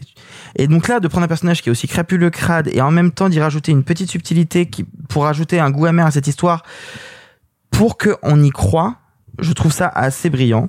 Ici, tout est flou, tu vois, tout est, tout est un peu, tout est un peu malin, et en même temps on s'y attache et je trouve que euh, c'est pas un vrai méchant et c'est en ça que c'est intéressant parce qu'en fait il parle du coup il parle d'une d'une Amérique pré-Trump. Et moi je trouve ça intéressant parce que du coup quel est le meilleur moyen de parler d'une Amérique qui est délaissée qui est mise de côté qui est euh, en situation de pauvreté extrême de passer loin de la caricature tout en parlant d'un truc un peu détestable. Je trouve que c'est la vraie talent, c'est de savoir compter son époque et son pays avec une intelligence et une pointe de jugement, mais, sans, euh, mais toujours, toujours avec le respect. Pour moi, c'est étrangement le film de Baker le plus drôle, qui se trouve être aussi le plus triste, et c'est pour moi un des grands films de l'année, je pense. Je suis assez d'accord avec toi pour le coup. euh, moi aussi, il y a eu cette notion de grandir post-Cannes, du fait d'en avoir vu plein et de soudainement essayer de se rappeler quels sont les films qui te marquent le plus post-Cannes. C'est marrant parce qu'il y a vraiment cet effet-là en plus à Cannes de films qui te marquent sur l'instant à Cannes et que tu oublies très rapidement, et d'autres qui tu dis ok le film est sympathique et plus tard ils reviennent, ils reviennent et tu te poses des questions et c'est ce que j'ai moi avec Red Rocket parce que j'aime beaucoup cette version, euh, cette version 2022 euh, véritable de ce qu'est A Star Is Born en fait, c'est A Star Is Born.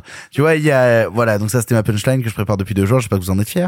Euh, Non, et bah, bravo. Ouais, oui, 8 bah oui, 10. Ouais, bah, c'est déjà plus drôle que l'entièreté de Super Héros malgré lui. Euh, et donc du coup, Red Rocket, il y a vraiment ce truc et c'est terrible. À chaque fois qu'on va dire une remarque sur Super Héros malgré lui, tu vas dire bourgeois, c'est terrible. J'en peux plus du mot bourgeois, les frères. J'en peux plus. Pour une fois que c'est pas moi qui le dis en plus. Re- Red Rocket a vraiment ce truc que je trouve passionnant d'essayer de faire un portrait aussi de ce qu'est la jeunesse actuelle américaine et notamment cette idée de d'aller contre ce qu'on a eu à une époque dans les années 70 aux États-Unis de euh, Just a Small Town Girl euh, qui euh, va percer dans la musique et qui va se rêver de voilà, je vais quitter mon petit état pourri du milieu des États-Unis et aller dans la grande ville pour devenir une star de la musique et te montrer que maintenant la gamine elle te dit ah non non non, si vous faire un gangbang et sucer 19 types, il y a pas de souci hein. Moi si ça me permet d'être une star, euh, j'en serais ravi. Et j'aime beaucoup le portrait qu'il en dresse justement d'une Amérique qui est désabusée où le rêve américain, le véritable rêve américain est mort. Il est décédé. Pour moi, Red Rocket, c'est ce constat-là.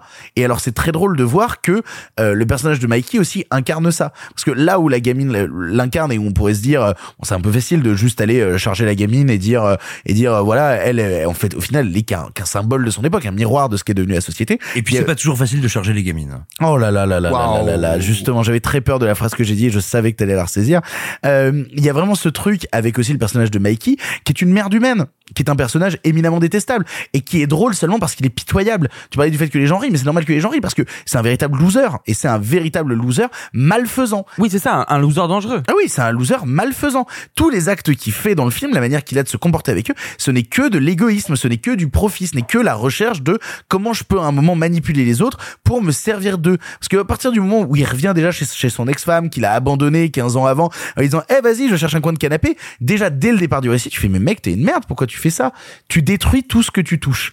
Et au final, n'est-ce pas le succès de l'Amérique d'aujourd'hui que de réussir en détruisant tout le reste? Et c'est ça que j'aime bien justement avec ce que montre Red Rocket, c'est que c'est un mec qui te dit, moi pour mon propre succès, mon propre réussite, au final le symbole même du capitalisme américain, je suis prêt à détruire tout ce qu'il y a autour, du moi, euh, autour de moi pour que ma réussite soit possible. Oui, mais dans d'autres films, on aurait eu pitié du personnage ou on aurait eu en Non. sympathie, alors que là, je trouve pas. Ah ouais, mais moi j'ai pas de sympathie pour lui, je trouve que c'est une merde humaine. Mais, mais, mais, mais c'est ça qui est passionnant justement, c'est que c'est littéralement un mec qui est là pour corrompre tout ce qu'il y a autour de lui. Et c'est passionnant de vouloir tresser ce portrait-là de cette Amérique où au final les plus forts et les plus, enfin ceux pour lesquels t'as le plus d'empathie, c'est les démerdeurs autour qui sont montrés au début avec un petit peu de mépris, mais qui au final sont des vrais démerdeurs de la vie, des vrais démerdeurs de la galère, des vrais galériens. Alors que lui justement vient profiter de la galère des autres pour essayer de se servir de son truc. Ça je trouve ça très réussi et je trouve que Red Rocket, ne serait-ce que par son écriture là-dessus, fonctionne très bien. Après encore une fois, je pourrais revenir sur le talent de mise en scène de Sean Baker parce que j'adore sa photo, j'adore la manière dont il a de disposer les personnages dans le cadre. Il y a plusieurs manières où il joue sur de la symétrie. Il y a des moments extrêmement beaux, notamment via la musique. Moi, je peux plus écouter euh, NSYNC de la même manière euh, depuis qu'il y a euh, cette version de Bye Bye Bye euh, à l'intérieur du film qui est euh, absolument terrible. Et notamment, il faut citer pour moi ce qui est la plus belle scène du film et qui vient canaliser tout le propos du long métrage. C'est un moment où il est assis sur le lit de la gamine et t'as la gamine qui est au piano et qui se met à chanter Bye Bye Bye au piano. Et t'as vraiment ce truc où tu te dis, meuf, tu es encore cette gamine des années 70 qui aurait, qui aurait rêvé de percer dans la musique. Tu es encore ce truc-là. Tu aurais pu percer dans la musique.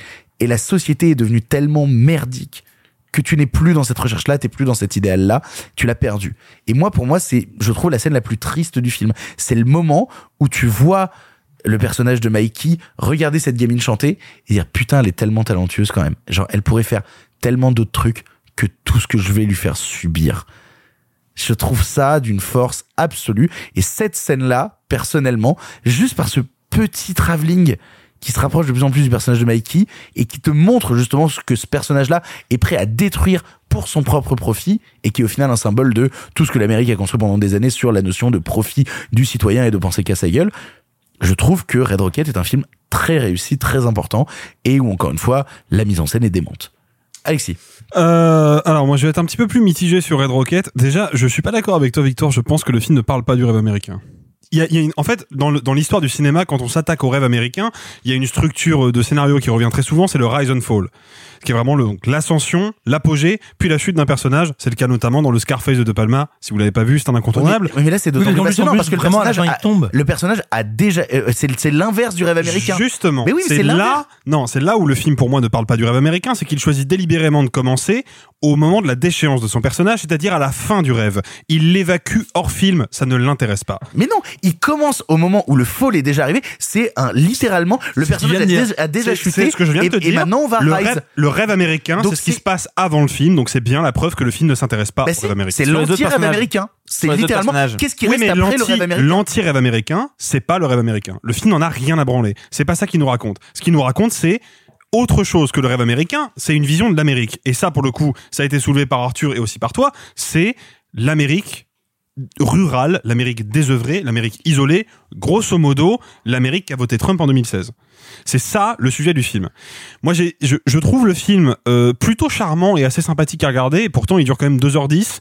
Bon, à mon sens, il y a quand même 20, 25 minutes de trop, mais. quarantaine, oui. Peut-être. Mais vous êtes dur. Non, mais c'est le problème avec les films qui sont Ouais. montés par leur réal, c'est que du coup, ils ont pas le recul et ils laissent des séquences qui ne veulent rien dire. Donc, euh, il, il aurait clairement fallu que le film passe en dessous des deux heures. Mais ça, c'est pas trop grave encore. Simon Rio, il veut couper 40 minutes à Red Rocket, il en aurait rajouté 40 à Super Héros malgré lui, quoi. Non, Vous êtes dur, Victor. Non mais le, le- je- moi je trouve que le je trouve que le film a euh, un vrai charme, une vraie patte et par moment, je sens quand même un regard de cinéaste un peu singulier qui me fait oublier que le film est quand même composé à 80% de gimmicks de cinéma indépendant que je trouve pas très intéressant. En fait, moi, le souci que j'ai avec le film, c'est que je trouve très intéressant de prendre la température et de prendre le pouls de l'Amérique qui a voté Trump en 2016. C'est pour ça que le film se déroule en 2016 pendant la campagne électorale Trump-Clinton. Le souci que j'ai avec ça, c'est que à mon sens, ce constat plutôt fin et aiguisé dressé par Sean Baker ne débouche à aucun moment sur un quelconque discours. Et là, je me retrouve face à un vrai problème, c'est que je regarde Red Rocket en me disant, à une certaine époque, le cinéma du Nouvel Hollywood, un film, à titre d'exemple, L'épouvantail de Jerry Satzberg, a dressé le portrait de l'Amérique de Trump 30 ans avant l'arrivée de Donald Trump. Donc il y a une espèce de clairvoyance géniale sur l'Amérique désœuvrée, l'Amérique des laissés pour compte, qu'est-ce que c'est, en quoi ça consiste? Sean Baker, lui, il fait le même constat, mais avec six ans de retard, parce qu'on est six ans après l'élection de Donald Trump. Et cette Amérique-là, et croyez-moi que je vais pas dire ça souvent, cette Amérique-là, si vous voulez la comprendre, eh ben, il suffit juste de regarder la télévision en 2016. C'est-à-dire que les, les très nombreux reportages sur l'Amérique désindustrialisée, l'Amérique appauvrie, miséreuse, en manque d'éducation, en manque d'opportunités, à qui les démocrates ne se sont pas adressés une seule fois en 40 ans, cette Amérique-là, elle a fait la une de tous les JT français ou américains en 2016. Et quand je vois un film qui arrive et qui essaye, certes avec une verve tragicomique que je trouve attachante, de me dresser le portrait de cette Amérique-là, bah, j'ai juste l'impression que le film est anachronique. Mais, mais tu mets de de côté tout le récit avec la gamine en faisant ça. alors, déjà, non, parce que le récit avec la gamine, cette petite adolescente qui rêve de richesse et de célébrité, encore une fois, c'est pas le rêve américain. hein. C'est une adolescente qui rêve de richesse et de célébrité, c'est pas la même chose. Déjà, cette gamine-là, je ne la vois dans le film que par le prisme du regard du personnage, puisque Sean Baker ne quitte jamais le regard de Mikey à aucun moment. Le point de vue est toujours celui de Mikey. Donc, ce personnage féminin, qui est par plein d'aspects assez ambigu et je trouve très intéressant, ne m'apparaît qu'à travers le regard que lui porte le personnage de Mikey, qui est un regard un peu double, à mi-chemin entre le l'opportunisme et une réelle fascination, une réelle affection. Un, un- un regard vicieux même hein, euh, à plein d'instants. je hein. suis pas du tout d'accord avec ça. Oh, je ne quoi, suis ça pas va, du tout d'accord Ça avec va ça. pas Non, non. À aucun moment tu trouves que le regard de Mikey sur la gamine il est moment. dégueu? À aucun moment, jamais. Ça va pas À aucun moment. C'est vrai? Bourgeois moralisateur. Non mais à aucun moment. Que- Euh, euh, Ah non, vraiment, il est. Non. Est-ce que tu peux construire une phrase sans mettre le non mot mais bourgeois moi, moi ce que je vois Moralisateur. moi ce que je vois dans Red Rocket c'est un personnage qui au fond de lui et ça pour le coup c'est assez subtil en termes d'écriture et j'aurais même du mal parce que j'ai vu le film ce matin en salle j'aurais même du mal à, à déterminer précisément sur quelle subtilité joue euh, Sean Baker mais j'ai vraiment l'impression que le personnage de Simon Rex n'est pas un connard opportuniste c'est un mec profondément triste profondément seul qui sait qu'il se comporte comme un connard opportuniste, mais c'est la seule carte qui lui reste à jouer. Mais ça va pas. La scène du piano, tu parlais de la scène du piano où elle joue le morceau de NSYNC Ouais. au piano. Il y a quand même un plan hyper intéressant à côté duquel il faut pas passer. D'abord, Sean Baker filme la gamine au premier plan en train de jouer du piano et Simon Rex derrière. Et puis, en travelling, il évacue la gamine et il se concentre uniquement sur le regard de Simon Rex. Et pourquoi il fait ça? Parce qu'à ce moment-là, Simon Rex réalise, ne serait-ce que pour quelques secondes, que il est en train de se comporter comme une enflure. Est-ce que ça veut dire Oui. qu'il va se corriger? Non, parce qu'il Non. n'a pas d'autre choix pour réussir on- dans l'Amérique mais on est- d'aujourd'hui. On, on est, on est d'accord sur le sens de la scène. Mais, mais pour moi, justement, le regard que, que porte le personnage de Simon Rex à ce moment-là, c'est ce regard de putain, je suis quand même une merde. Ce je vais qui lui veut faire, dire- je vais lui ce faire qui toutes veut ces dire- saloperies. Oui, mais ça veut pas dire qu'il change. À aucun moment, Mais ça peu importe. C'est- qu'il. Il y a quand même une vraie différence entre un personnage qui est un enculé sans en prendre conscience et un personnage qui prend conscience d'être un enculé. Et pour moi, c'est le seul moment où il en, pour moi, c'est le seul moment où il en prend conscience. Mais derrière, il continue. Non, parce fait, que euh, ce plan-là est suffisamment long et suffisamment impactant en termes de mise en scène pour déteindre sur tout ce qui suit à la suite. Non. Moi, en tout cas, c'est ce que j'ai vécu en tant que spectateur. Ok. Simon, pour conclure. Alors, pour aller vite, essayez de ne pas vous paraphraser. bon, c'est un film qui, en termes de mise en scène, n'a aucun intérêt. En termes de composition, aucun intérêt. Non, c'est ce qu'on voit depuis maintenant Je suis d'accord. 25 ans à Sundance. Mais ça veut pas dire que c'est mal fait. Ça veut dire que c'est mal fait. C'est comme un Marvel. On en a vu 25. Ok, très bien. Aucun intérêt. C'est pas mal fait. Ça n'a littéralement rien de Tu vois, notable. ça Tito? Par Ouais, contre, non, mais- par contre, non, non. Mais attends, mais très sérieusement, ça veut pas dire qu'on ne peut pas l'apprécier. Il y a plein de films qui ont rien de notable que j'adore. Mais très concrètement, je vois un film, j'en ai vu à peu près 700 euh, fait pareil. Ok. En revanche, là où il y a quelque chose d'extrêmement intéressant dans le film et d'assez passionnant. Euh, c'est pas le rêve américain. Le rêve américain, il a été tué par le nouvel Hollywood en 68 et depuis, on a cessé de le tuer. Donc il est déjà tué, retué, retué, méga tué. Ok. Non. Le film, à mon sens, fait un truc absolument passionnant. C'est qu'il nous raconte il faut toujours penser à euh, qu'est-ce qu'on filme dans un film?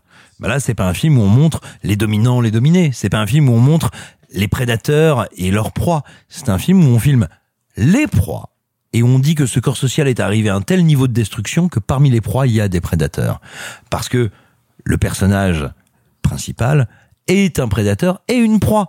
C'est un type qui a tout raté, c'est un raté, c'est un minable. Il y a 20 ans, c'eût été lui la proie, qui aurait essayé de grimper dans le milieu du porno, on aurait raconté son rise and fall. Aujourd'hui, on nous raconte ce type, une fois tombé, qui est redevenu une proie, qui va devenir un prédateur pour les autres proies. Et donc, ça c'est intéressant. Ça c'est intéressant. Comment est-ce qu'on en arrive à une Amérique? Et là, c'est là où je suis pas tout à fait d'accord sur ton prêt 2016. C'est-à-dire que oui, effectivement, c'est prêt 2016, c'est un peu confortable, c'est une manière d'arriver à l'heure en étant en retard. Sauf que, en revanche, en termes de conscience de ce qu'on raconte, dire, bah, il y a quand même un grand absent dans ce film. C'est cet ancien du porno, c'est cet ancien de la puissance et de la gloire, dont jamais les signes de la gloire n'existeront. Les signes du porno, les signes de tout ça. Et ben donc c'est un film où on nous dit, on est arrivé à un tel niveau de désagrégation du corps social que entre proies, entre prolétariat et lumpenprolétariat, on va s'entre-dévorer. C'est très rare des films qui te montrent ça, et ça, je trouve ça passionnant. Moi, le film ne m'intéresse pas formellement. Euh, non pas qu'il soit mal fait, hein, c'est pas comme un, je dis pas ça comme un défaut. C'est un film de Sundance, j'en ai vu 3000. En revanche, dans son discours, bah oui, il nous montre un certain niveau auquel est arrivé le libéralisme états-unien, où en fait, la grande puissance dominatrice, libérale, destructrice n'existe même plus. Ces gens ne voient même plus qu'elle existe, qu'elle les meut, qu'elle les fait agir, que c'est elle l'agent agissant. Et entre pauvres, entre gens qui ont été salopés, entre gens qui souffrent, la prédation atteint un niveau délirant. Et ça, ça c'est passionnant. Vous l'aurez compris, on est divisé en ce qui s'agit de Red Rocket. On vous laissera le voir en salle pour vous faire votre propre avis. On va passer à un dernier film du présent avant de faire notre petit retour sur Gérard Mais On va vous parler d'Arthur Rambaud. Bah ouais, parce que ça t'arrangerait bien ça. Tu me préfères dans ma banlieue et t'as trouvé le moyen de m'y ramener, c'est ça? J'attendais qu'on m'arrête et personne n'a jamais rien fait. Et plus c'était trash et plus on me suivait. Mais Karim, c'est pas moi qui t'ai appris à penser comme ça.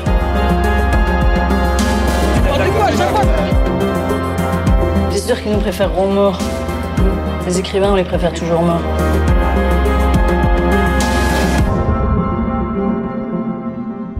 Arthur Rambaud est le dernier film de Laurent Canté, connu pour Entre les murs, qui avait reçu la Palme d'Or, et qui nous fait suivre cette fois-ci Karim, interprété par Rabanaït Oufela, jeune écrivain que tous les médias s'arrachent. Or, quand de vieux tweets haineux publiés sous le pseudonyme d'Arthur Rambaud ressurgissent, sa carrière disparaît. Petit préambule, parce que, alors c'est moi qui vais commencer sur le film, j'ai- j'aimerais rappeler que le film s'inspire d'une histoire vraie, celle de l'écrivain Mehdi Méclate, qui en 2017 avait sorti un livre, et bah lui aussi, bah des tweets sous pseudonyme avaient été ressortis, des tweets publiés entre 2011 et 2015, des tweets qui avaient des fonds, on va le dire très sincèrement, racistes, homophobes, sexistes et antisémites. Vraiment, il y avait tout un, il y avait un full package. Et donc du coup, Laurent Ganté se saisit de cette histoire-là pour essayer d'en parler. Et en tout cas de parler de ce qu'est le phénomène d'une certaine forme de cancel culture à travers Twitter. Et c'est intéressant. C'est intéressant parce que moi ça me ça m'emmène directement à une vanne que j'aime beaucoup de, Blanche Gardin qui disait euh, à l'époque quand on disait de la merde au PMU à 23h le patron à 23h il te virait. Puis le lendemain matin il disait quand même Roger t'étais bourré. Hier soir t'as dit que de la merde. Et on te disait pas euh, 10 ans après. Tu te rappelles quand t'étais bourré au PMU à 23h il y a 10 ans quand t'as dit tel truc? Et du coup cette vanne à l'époque de Blanche Gardin ne faisait rien. Là c'est l'application même de ressortir justement ce genre de truc là et ça m'intéresse ça m'intéresse parce que c'est un sujet très actuel, cette idée de euh, plonger dans des vieux tweets pour essayer de les actualiser, et en tout cas de faire ressentir une pensée actuelle d'une personne, et notamment euh, le film essaie de l'aborder par cette idée, tweeter c'est comme une respiration, on tweet entre deux respirations, il y a une envie, un propos qu'on peut prendre ou quoi. Moi ce qui m'emmerde c'est que le film ne raconte rien. En tout cas, rien de plus que son postulat. C'est-à-dire que ce que raconte Arthur Rambaud, c'est l'histoire d'un mec, il a fait des vieux tweets, ça lui retombe sur la gueule, fin. Et ça, ça m'emmerde. Ça, ça m'emmerde parce que ce que je trouve très intéressant dans ce genre de phénomène-là n'est pas tant le cœur de la tempête, parce que le cœur de la tempête, il est attendu. C'est-à-dire que oui, tu vas être délaissé professionnellement. Oui, tu vas perdre des amis. Oui, des, proches vont être déçus. Oui, va y avoir cet ensemble-là. Moi, ce qui m'intéresse dans ces phénomènes culturels-là, c'est l'après. Et c'est pour ça que je trouve que Laurent Ganté passe à compter de son sujet, parce que ce qui est intéressant, c'est ce qui se passe après cette situation-là. La phase de reconstruction, la phase de qu'est-ce qu'on fait quand cet événement-là est arrivé. Le problème, c'est que là, on reste un peu trop dans la réaction immédiate vis-à-vis de l'événement. Et la réaction immédiate, comme toute réaction immédiate, quel que soit le sujet, c'est de la merde. C'est pas intéressant. C'est, ça ne vaut pas plus que ce que la bande-annonce montre.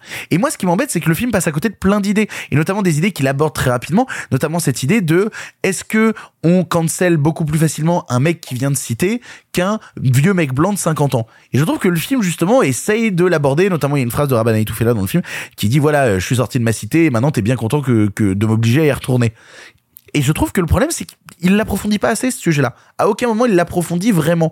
Et le problème, surtout, c'est que ce qui se passe pour le personnage principal de Rabban là, c'est un phénomène très intérieur. C'est-à-dire que là, on est en train de nous construire un personnage qui voit son monde s'effondrer du jour au lendemain. Et donc, du coup, ça demande à Laurent Canté d'aller filmer l'intériorité de son personnage. Le problème, c'est qu'il en est bien incapable. Et il y a un vrai problème avec euh, Entre les murs, c'est euh, Entre les murs. Oui, alors déjà, il y a plein de problèmes avec Entre les murs.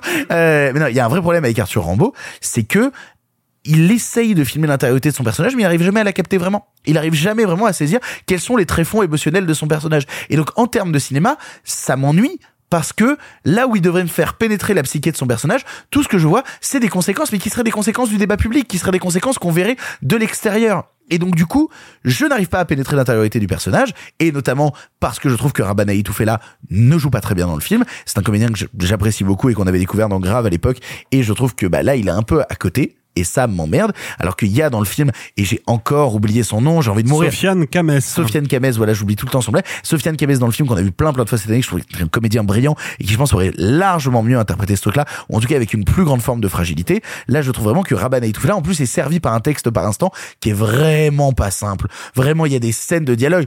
Ah bah d'accord, donc je vais faire ça, voilà. Mais alors, tu pensais que c'est d'une lourdeur incroyable. Et à, à certains moments, à certains rares moments, Laurent Canté arrive à toucher du doigt ce genre de phénomène.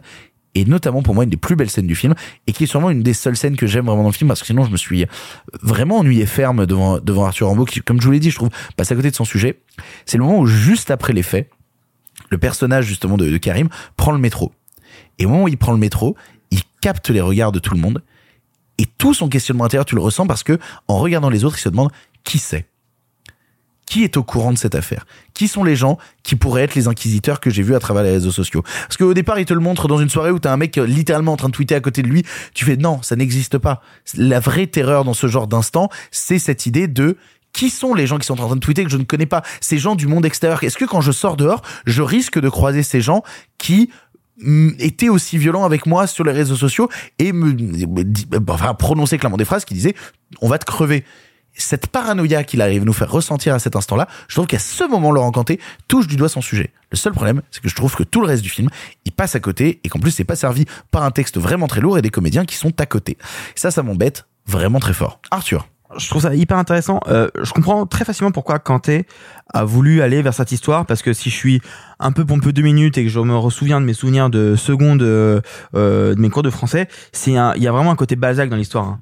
Euh, l'homme qui monte à Paris pour conquérir la capitale qui va retomber plus bas que bas, c'est vraiment littéralement le cas de ce Karim D. Enfin, vraiment. euh, on arrive dans, cette histoire, il arrive, il est dans une soirée de chic d'éditeur, puis il va aller dans une soirée parisienne, puis dans un appartement parisien, puis dans la banlieue, dans ses locaux, puis dans littéralement l'appartement de sa mère. Il y a vraiment cette chute que géographique et sociale de ce qu'est un transfuse de clash qui n'a pas réussi euh, son coup et je trouve ça hyper intéressant et je comprends pourquoi il y arrive.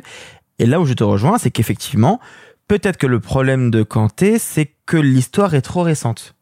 Et que du coup on n'a pas le recul nécessaire peut-être pour voir Ah bah sur- surtout vis-à-vis de, de l'histoire vraie. Moi, j'essaie de C'est pas, j'essaie de pas aborder euh, la vraie histoire. C'est ça. Et, et de, me, de me baser que ce qui est raconté dans le film. Donc, ce mec-là qui dit, voilà, c'était un personnage que je voulais pousser dans l'outrance et tout. Mais si on suit la vraie affaire euh, Mehdi m'éclate et qu'on remonte sur euh, les tweets en question, il était pas tant question de personnage que de véritable pensée et ses choix futurs. Bah non, et, ça, et c'est- justement, ça, interprétation ça- fait. alors attends, attends, laissez-moi terminer. Ses choix futurs l'ont montré parce que post cancel culture, les gens qu'il a rejoints et les sphères qu'il a rejoints sont des sphères qui sont euh, bien moins politiquement correctes que ce à quoi on aurait, pourri- on aurait pu s'attendre. Et donc du coup, oui, mais justement, ça, ça m'intéresse. Ça, c'est ce que raconte pas le film. Et moi, ce que j'aurais aimé, encore une fois, c'est qu'on me raconte l'après. Quelles sont les répercussions? Alors, que les répercussions immédiates, elles n'ont pas beaucoup d'intérêt. Alors peut-être. Je sais pas euh, précisément ce qui est devenu euh, m'éclate depuis, mais effectivement, moi, il y a, il y a ce truc qui est pas grand chose, pas grand chose. mais justement, en fait, moi, ce que je ressens, c'est qu'effectivement, l'histoire est trop proche pour avoir assez de recul pour comprendre quelles sont les répercussions sur le long terme. Et du coup, moi, le film se termine en me disant, ah, c'est ça la fin? Dommage. Je suis d'accord avec toi. Il y a pas de fin. Il y a vraiment pas de fin. Parce qu'en fait, ce qui s'est passé avec Méclate à l'époque, c'est qu'il s'est barré de la France. Absolument, mais c'est ce qu'on voit dans le film. Hein. Et oui, et alors, sans spoiler, hein, parce que vraiment, c'est ce qui se passe dans Arthur Rimbaud. Tu as un récit, au bout d'un moment, le personnage, il fait nique sa mère le récit. Et puis, et puis, le film Voilà. est fini. Et en fait, alors, je suis un peu d'accord avec toi et je trouve ça dommage parce que je trouve que sur tout le reste, le film tient la route.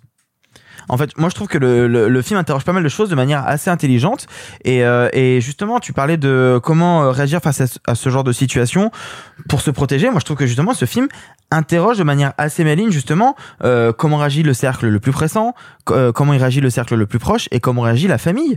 Comment on se défend face avec de gros euh, avec de gros guillemets hein, euh, face à l'indéfendable. Quel discours on doit porter et devant qui? Moi devant qui?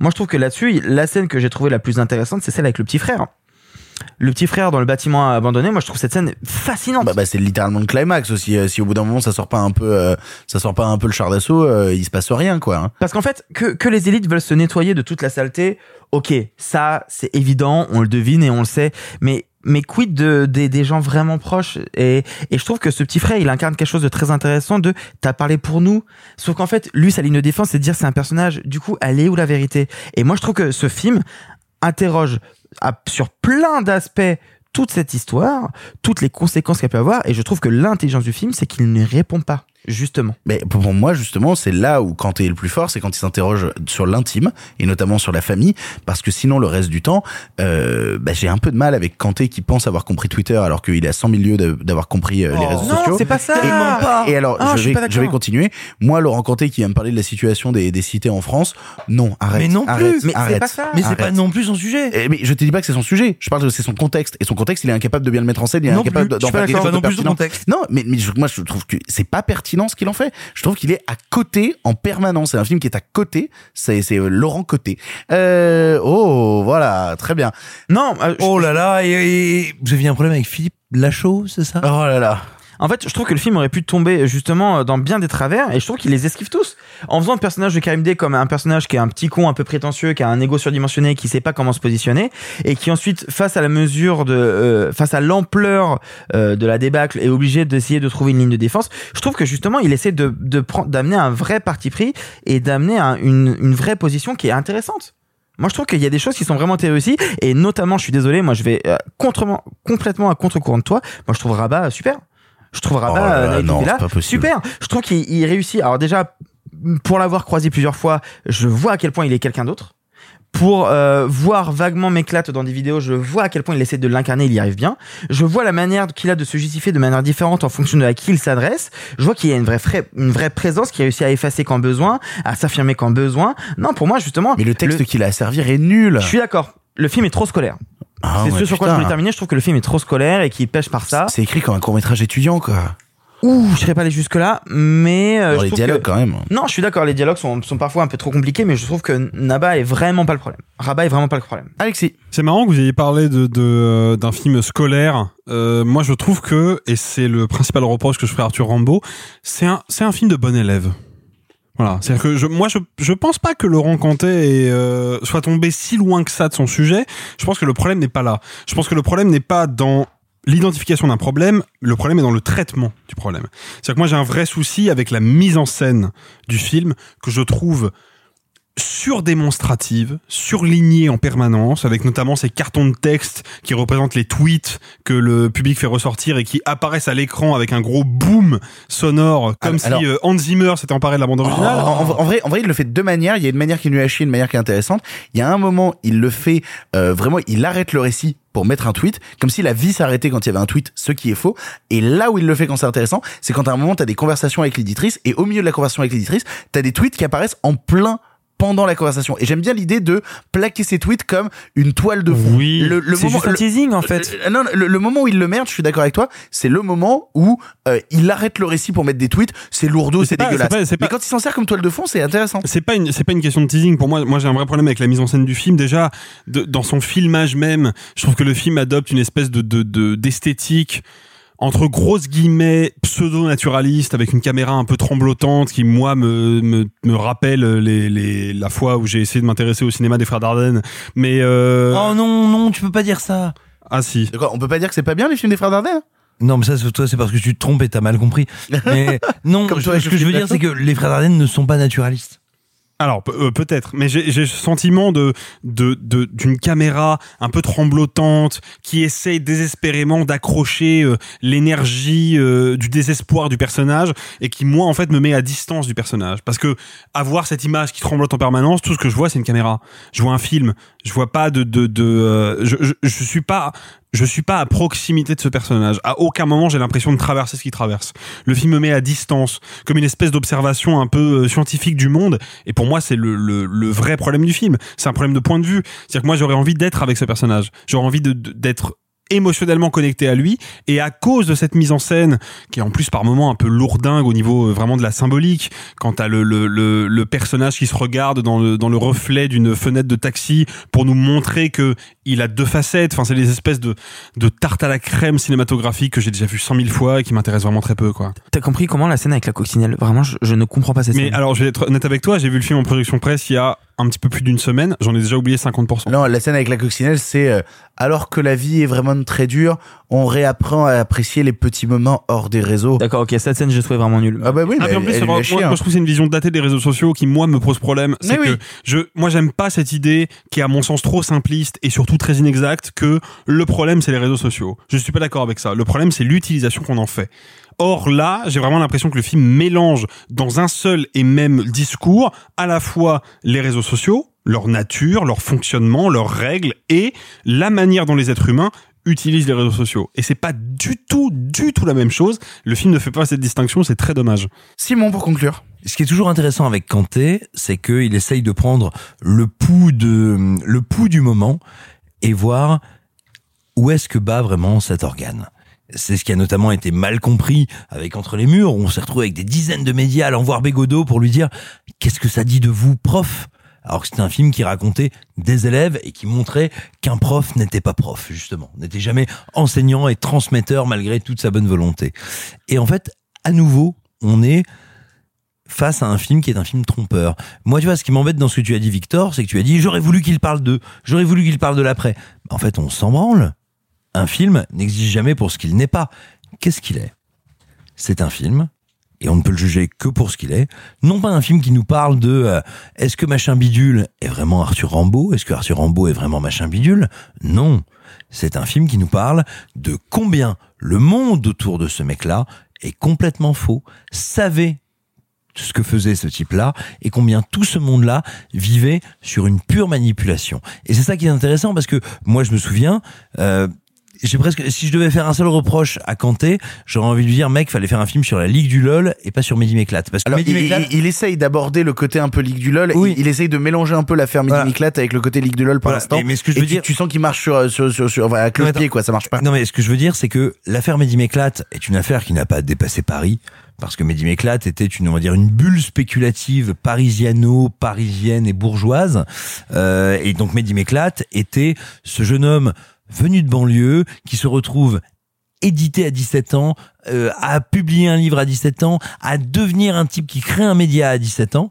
Et ce qui était assez fascinant, c'est que si tu aimais un peu la littérature et que si tu étais un peu conscient des jeux de pouvoir à Paris, tu voyais, quand tu voyais ces interventions, ce type-là qui se retrouve en couverture des Inrock avec euh, Christiane Taubira, tu voyais que ce type était faux, que son talent était un talent construit, un talent regardé, à savoir qu'il était regardé vraiment comme un indigène.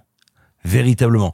Oh là là, c'était, il était traité par les médias grand public et les médias dits de gauche, qui n'étaient pas des médias de gauche, mais peu importe, comme un singe savant. Mais, attends, mais, mais- mais tu sais que pour moi, c'est un des problèmes que je trouve de Kanté sur le, le problème avec la réalité. Dès la première scène où il te met une émission qui est une émission purement littéraire et où on a l'impression que tout le monde a vu l'émission. Il prend un Uber derrière, le Uber, il dit ah c'était vous à l'émission littéraire, comme si le, le- le monde, le monde hors des, des fans de littérature regardait les émissions littéraires. Bah, le monde, c'est pas ce que dit le Uber justement. Le Uber dit c'est vous qui avez attaqué le ministre. Il dit pas c'est vous qui étiez dans Si, l'émission. Si, Hein il- sa première Ah, phrase non. c'est c'est vous qui étiez dans l'émission. Oui, mais détrompe-toi. Alors, là, si Parce je qu'il peux va me le chercher en bas, de- en bas du studio. Mais, mais, mais, mais même, mais même au-delà de ça, j'ai l'impression que quand- t'es dit regardez, tout le monde regarde l'émission littéraire, c'est non, faux. non, non, il dit pas ça. Non, il ne te dit pas ça. Il te dit, et il l'utilise, alors c'est peut-être, tu peux, tu peux juger ça maladroit, mais pour moi c'est pas un problème. Il l'utilise via le Uber, il te dit, il y a un microcosme parisien. Le truc qui est un peu dommage à mon sens, c'est qu'il a la même histoire qui arrive quelques années après, qui lui aurait offert un truc plus grand et surtout qui a effacé cette histoire. Mais ce qui est incroyable, c'est que l'affaire Mehdi m'éclate. Si à un moment tu es quelqu'un qui aime la littérature, qui aime, qui est curieux du verbe à cette époque-là, tu vois que Mehdi m'éclate, il y a une espèce de bulle spéculative qui n'a aucun sens. Mais littéralement, aucun sens. Quand tu commences à t'y intéresser, tu te rends compte, parce que ça n'était pas secret, attention, hein. Faut le rappeler, ça n'était pas secret. Que sur Twitter, le mec balance des monstruosités. Et moi, je vous dis ça, à l'époque, je, je parle comme quelqu'un qui s'intéresse à ce qui est publié, à ce qui est dit. Je suis pas journaliste, ou plutôt, je ne suis pas journaliste du tout dans les sphères littéraires. J'ai pas de, euh, vous voyez, euh, c'est pas quelqu'un qui me met au courant. Je, j'ai pas bénéficié euh, euh, d'infos.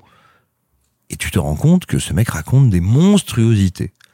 Et ce que je trouve assez passionnant dans le film, je suis d'accord, je suis absolument d'accord avec toi Alexis, il y a un vrai problème sur le régime de la mise en scène, qui sait pas si elle veut jouer. Je te dirais pas le naturalisme, je te dirais le faux documentaire. Tu vois, le faux intense. Ce que je trouve assez vulgaire et assez bête. Néanmoins, sur l'écriture et l'intelligence d'écriture et de direction des personnages, il y a un truc que je trouve intéressant, c'est que même moi aujourd'hui, qui est toujours considéré, Mehdi m'éclate, comme une bulle spéculative, comme quelqu'un dont le talent était à tout le moins à relativiser. Je n'ai pas la prétention d'être dans le secret de son âme et de savoir si ce type était sincère en Mehdi m'éclate, sincère en euh, Marcelin, c'était ça son, son pseudo euh, sur Twitter, et vraiment, je veux dire, je, je ne le sais pas. Et donc, je ne me permettrai, je ne me permettrai pas aujourd'hui de dire, euh, je pense qu'il était sincère dans l'un, sincère dans l'autre, un peu les deux, un peu machin, un peu ci, un peu ça. Je n'en sais rien. Moi, à mon sens, l'intelligence brillante du film, c'est de te montrer. Et quand tu disais, je trouve que le comédien principal joue mal. Non, il ne joue pas mal. Il est dirigé pour être un personnage ambigu dont tu ne sais pas quelle est la nature de son discours, quelle est sa sincérité. Parce que tout ce qui intéresse Kanté, c'est de dire, il y a autour de lui un système de bourgeoisie, de pression, un système de création de valeurs artificielles qui était au courant, mais qui était au courant, mais qui est sensible à la température. Et tout d'un coup, la température change. Et tous ces gens-là, eux, ne vont pas bouger, hein ne vont pas perdre leur place, mais vont le sacrifier. Et c'est là où je trouve le film intéressant. Formellement, je trouve que oui, encore une fois, mais comme je pouvais le dire pour Red Rocket, comme je disais pour Red Rocket, c'est un film de Sundance. Ça, c'est un film euh, du standard réflexif français en termes de, de matérialité. Néanmoins, en termes d'écriture, je trouve qu'il nous donne à voir qu'est-ce que c'est qu'une sphère bourgeoise qui s'est excitée, qui s'est pelé le jonc à faire monter quelqu'un et tout d'un coup à dire oh putain on s'est fait griller parce que pourquoi est-ce que Mehdi Méclate se fait lâcher? Pas parce que les gens ne sont pas d'accord, pas parce que les, pas parce que ces gens ont découvert ce qu'ils tweetaient. Faut voir ce qu'ose tweeter, enfin ce qu'ose dire, déclarer Frédéric Bunel, qu'il a invité plein de fois en émission, qui savait évidemment. Et moi, je peux vous le dire parce que toute son équipe savait très bien ce que ce mec l'a tweeté. Et en fait, l'intérêt, c'est que ce que ça nous dit, c'est que ces gens-là vivaient dans un espèce de frisson, des enfers, de s'astirer, de, de, tu vois, de se tirer sur le jonc là-dessus. Et le film arrive à te montrer qu'en fait, on n'aura jamais le secret d'Arthur Rambaud ou de Mehdi Méclate. On ne saura jamais quelle est la sincérité. On ne peut pas le savoir. C'est dans le secret de son âme, ça lui appartient. Par contre, ce qu'on sait, c'est que le monde autour était un monde de menteurs. Et ça, c'est intéressant. Ce qui est aussi intéressant, c'est qu'il y a une scène avec Pookie de Aya Nakamura et je l'ai dans la tête depuis trois jours à cause de ce film. Merci beaucoup. Vous l'aurez compris, euh, on est divisé concernant Arthur Rambaud. On vous laissera le voir pour vous faire votre propre avis. Il est temps de vous parler du festival de Gérardmer où nous étions la semaine dernière et de revenir un petit peu sur les films que l'on a vus au festival de Gérardmer, nos coups de cœur, le futur en fait du, du cinéma de genre dont on aura l'occasion de vous reparler dans deux futures émissions parce que les films vont sortir tout au long de l'année. On vous en parle maintenant. C'est l'heure de parler un peu de Gérardmer. 40 000 entrées, 600 bénévoles, Gérard Mer, c'est aussi un événement populaire. Et avec 10 films en compétition, vous aurez de quoi avoir les jetons. Le festival du film fantastique international de Gérardmer 2022 s'est tenu la semaine dernière. Nous y étions pour le couvrir. D'ailleurs, vous pouvez retrouver un peu tout ce qu'on y a fait sur mon compte Instagram ou sur celui de Pardon le cinéma. Festival qui a vu triompher plusieurs films sur lesquels on avait envie de revenir ou en tout cas de revenir sur nos coups de cœur. Je tourne vers l'équipe. On a décidé de prendre un film chacun, un film qui nous a marqué. On en a vu une dizaine pendant le festival, donc on en a pris un chacun. Voilà. Quel est le film qui a été notre coup de cœur personnel de ce festival de Gérardmer? Sachant qu'on a des coups de cœur partagés, mais bon, on se répartit la parole. C'est un peu ça, la répartition de temps de parole de Pardon le cinéma. Je commence par Alexis. C'est quoi ton coup de cœur, toi, de ce festival de Gérardmer Euh, moi, indubitablement, et je vais être honnête, euh, je, l'attendais comme tel et j'ai pas été déçu. Mon coup de cœur, c'est Abuela de Paco Plaza.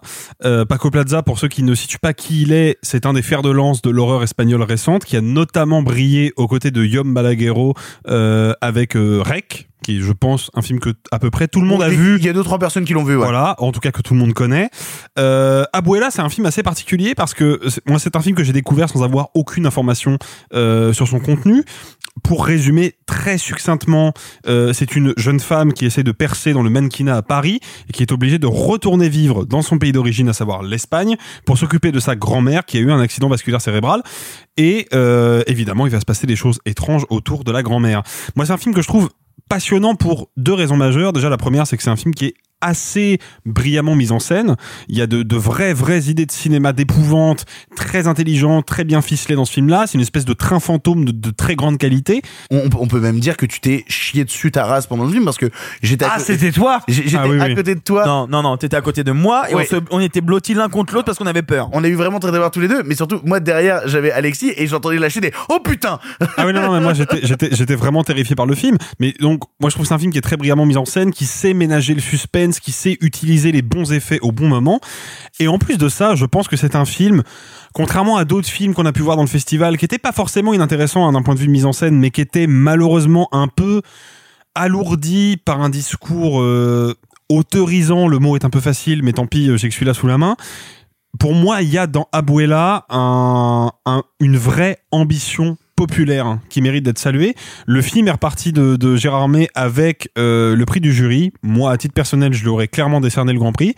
Euh, je pense que c'est en termes de production, de mise en scène et d'ouverture au public le film le plus intéressant du festival. Et j'ajouterais que je ne l'ai vu donc qu'une seule fois à Gérard May. J'ai très très hâte de le revoir parce que je pense que c'est un film très riche qui gagne à être revu et redécouvert parce qu'il y a plein de niveaux de lecture, il y a plein de petites subtilités que j'ai captées après coup. Notamment, pour ceux qui vont aller le voir en salle, je vous donne un petit tips sur la disposition du décor. Faites attention à la manière dont l'appartement est disposé dans le cadre parce que ça change en cours de film et ça change d'une manière très subtile et très intelligente et surtout très signifiante.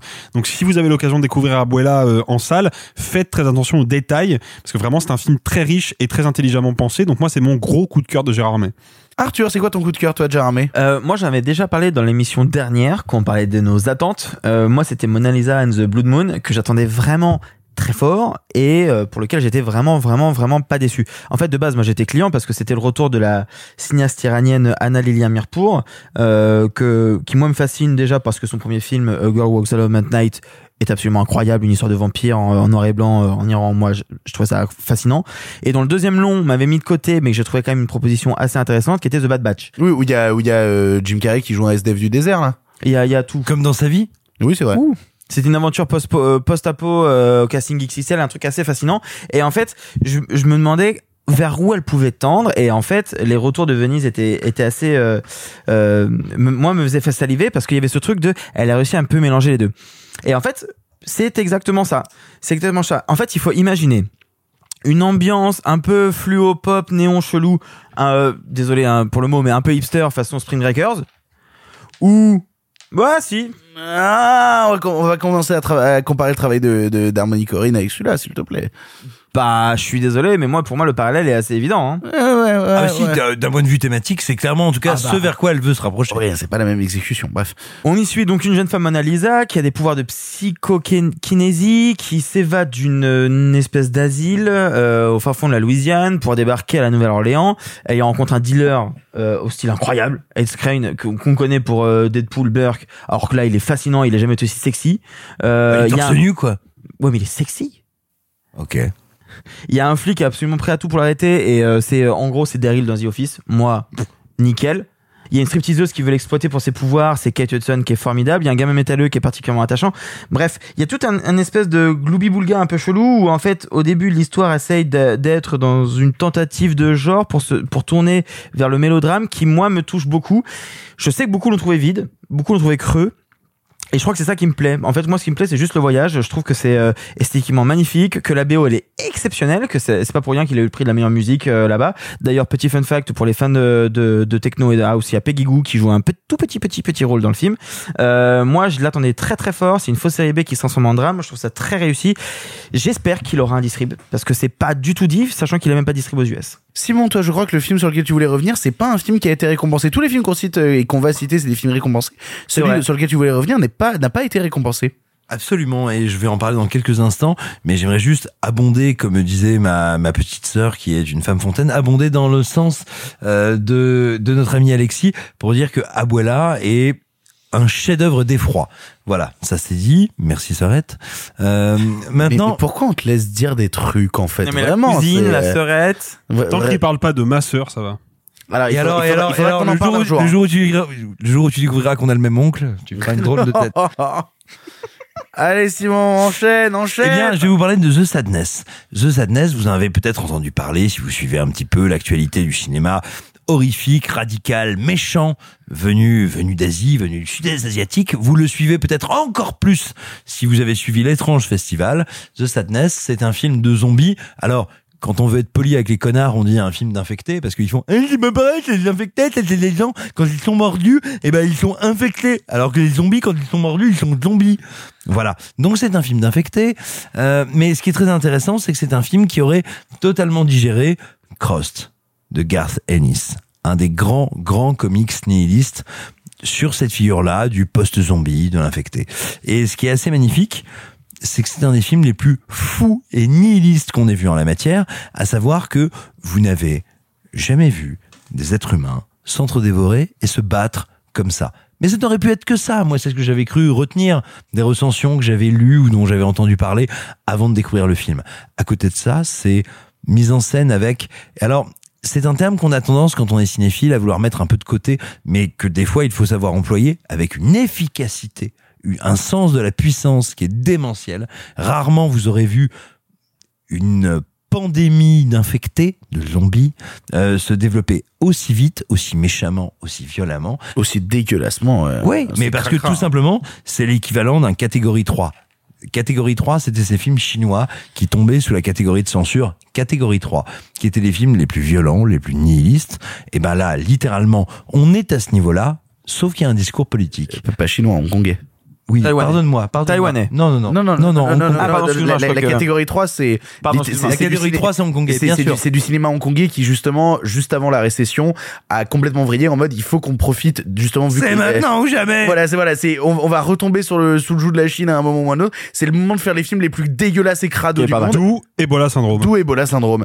Mais alors là, oui, en termes de dégueulasserie, dans, euh, dans The Sadness, il y a quand même une scène où t'as un mec qui se fait couper le pied sur le côté et t'as un mec qui attrape son pied et qui vomit dans son pied. Voilà, là, c'est une, des- c'est une des scènes les moins pires. hein. Je pensais que t'allais parler de la scène du liquide oculaire. euh, Ah oui, qui Moi, moi, j'allais parler de ce qu'on appellera le fond de l'œil. Il y, a, il y a une scène qui permet de déboucher sur cette réplique incroyable qui, je pense, est la meilleure réplique que j'ai vue de tout Gérard Armé, qui est de toute l'année. Hein. Ouais, c'est ça. J'ai encore son liquide oculaire qui sèche sur ma bite. Voilà, c'est voilà. Le On les film laisse permet deviner. ça. On Après, deviner moi, ce que qui ça me veut fait dire. rire, c'est que ce- ce- Nicolas Martin me dit ça tous les vendredis soirs. Mais. Eh, mais- On et, après, et après, vous me dites, Ah, c'est marrant, tu vois pas bien, quoi. Bah ouais, tu m'étonnes. Eh, c'est pour- ça tu vois tellement pas bien que t'as aimé Super Héros malgré lui, donc. euh.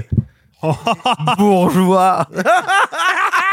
Non mais Oh attendez, revenons, revenons-en au film. Oui, c'est un des films les ah plus radicaux de ces dernières années, des plus violents, des plus fous, mais ça n'est pas une bisserie dégénérée.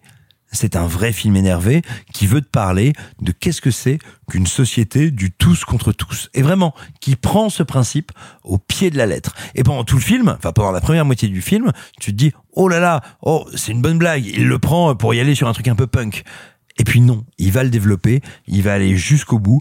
Et je vais vous dire un truc, quand bien même je considère, comme mon ami Alexis, que Abuela est un chef-d'œuvre de l'effroi, je considère que Sadness est un film qui, dans sa radicalité et sa manière de l'assumer, nous offre les cinq dernières minutes parmi les plus bouleversantes que j'ai vues depuis très, très longtemps. C'est une œuvre qui est capable de te dire, viens, on va faire de la viande, viens, on va te faire peur, viens, je vais te faire mal. Alors d'ailleurs, le film sortira en salle. hein. C'est incroyable de se dire ça, mais The Sadness Non. va sortir en salle début juillet, distribué par ESC. Vous avez bien du courage. Moi, je voulais revenir sur un dernier film qui a été récompensé par le prix de la critique et le prix du public. C'est-à-dire que critique et public s'accordent autant et ils se sont tous accordés autour du même film qui est The Innocent. Alors The Innocent, c'est un film qui sort en salle la semaine prochaine, film norvégien de Eskil Vogt. Eskil Vogt, vous le connaissez peut-être parce qu'en fait, il a été le scénariste de tous les longs métrages quasiment de Joachim Trier et notamment euh, du récent et, et plébiscité et adoré dans cette émission Julie en 12 chapitres et qui là change radicalement de sujet puisqu'il te fait euh, en fait il te fait une relecture de ce qu'est le mythe du super-héros à partir de gamins qui sont dans des blocs euh, pas forcément euh, très favorisés en termes de pognon. C'est littéralement des gamins qui vont se retrouver un été parce que tout le monde est parti en vacances sauf eux et ces gamins-là vont ensemble se rendre compte qu'ils ont des pouvoirs surnaturels et ça va être toute cette question de un grand pouvoir implique de grandes responsabilités et comment ces gamins qui sont justement bah, les innocents du film donc qui sont littéralement des gamins qui n'ont pas conscience de ce qu'ils font et ben à partir de ces pouvoirs là vont se mettre dans une situation de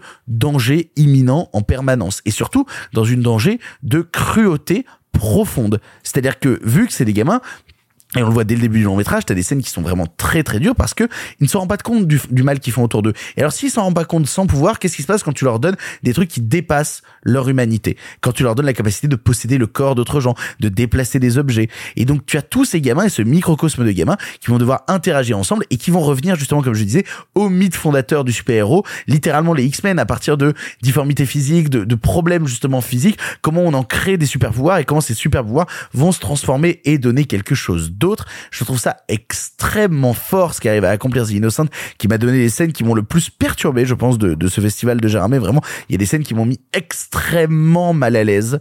Une petite pensée pour Sophie et, euh, Et et le son chat amour pour les chats. Ah ouais, ouais, il y a une scène avec un chat, mais que qui m'a fait hurler, où j'ai passé vraiment la demi-heure qui a suivi C'est vrai à insulter un personnage. C'est vrai Ah ouais, mais premier degré. Il a- mais je suis le seul que cette scène m'a laissé, a laissé de côté. Et moi, j'ai passé une demi-heure après, à chaque fois que l'autre personnage apparaissait à l'écran, j'ai enculé, enculé.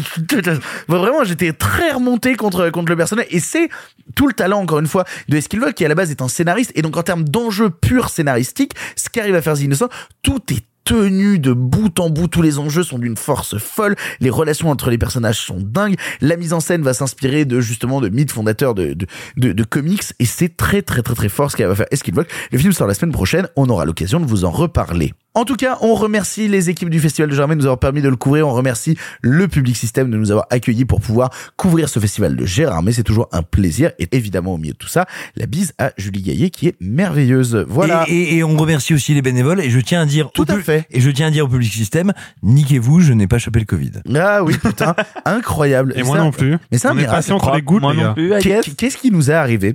Bon, on en a fini avec les films du présent. Il est temps de passer au en bref. Il y a un bref cette semaine et c'est Arthur qui vous en parle. On va parler. Ah, c'est un double en bref. Arthur me dit double. Oui, c'est un double en bref. C'est l'heure des en bref. Ça va durer encore longtemps. Eh bien, vous, qu'est-ce que vous faites dans les bras de mon cocher? Vous en avez encore beaucoup du sensationnel comme ça Pourquoi vous pensez qu'on ne prend pas le cinéma au sérieux? Cette ligne est sur écoute. Il va me falloir être bref. En bref, cette semaine, The Souvenir 1 et 2, double long métrage de Johanna Hogg, se déroule au début des années 80 et suit Julie, une étudiante une étudiante en cinéma qui se cherche et Anthony, dandy aussi charismatique que mystérieux. C'est alors le début d'une relation amoureuse qui va rapidement tourner à la toxicité. Arthur, tu as vu ça, tu nous as dit que c'était un coup de cœur et que tu voulais absolument nous en parler, donc en bref, parle-nous de The Souvenir 1 et 2 un immense coup de cœur, un immense coup de cœur, ce sera en bref un peu plus long que d'habitude puisqu'on parle de deux films.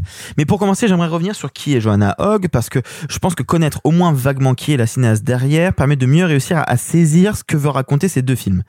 C'est donc une Britannique qui a fait une école de cinéma dans les années 80, qui a conclu son parcours universitaire par un film de fin d'études qui s'appelle Caprice, avec une jeune actrice qui en réalité quasiment fait son premier rôle, qui s'appelle Tilda Swinton. Et c'est assez important, on en reviendra plus tard.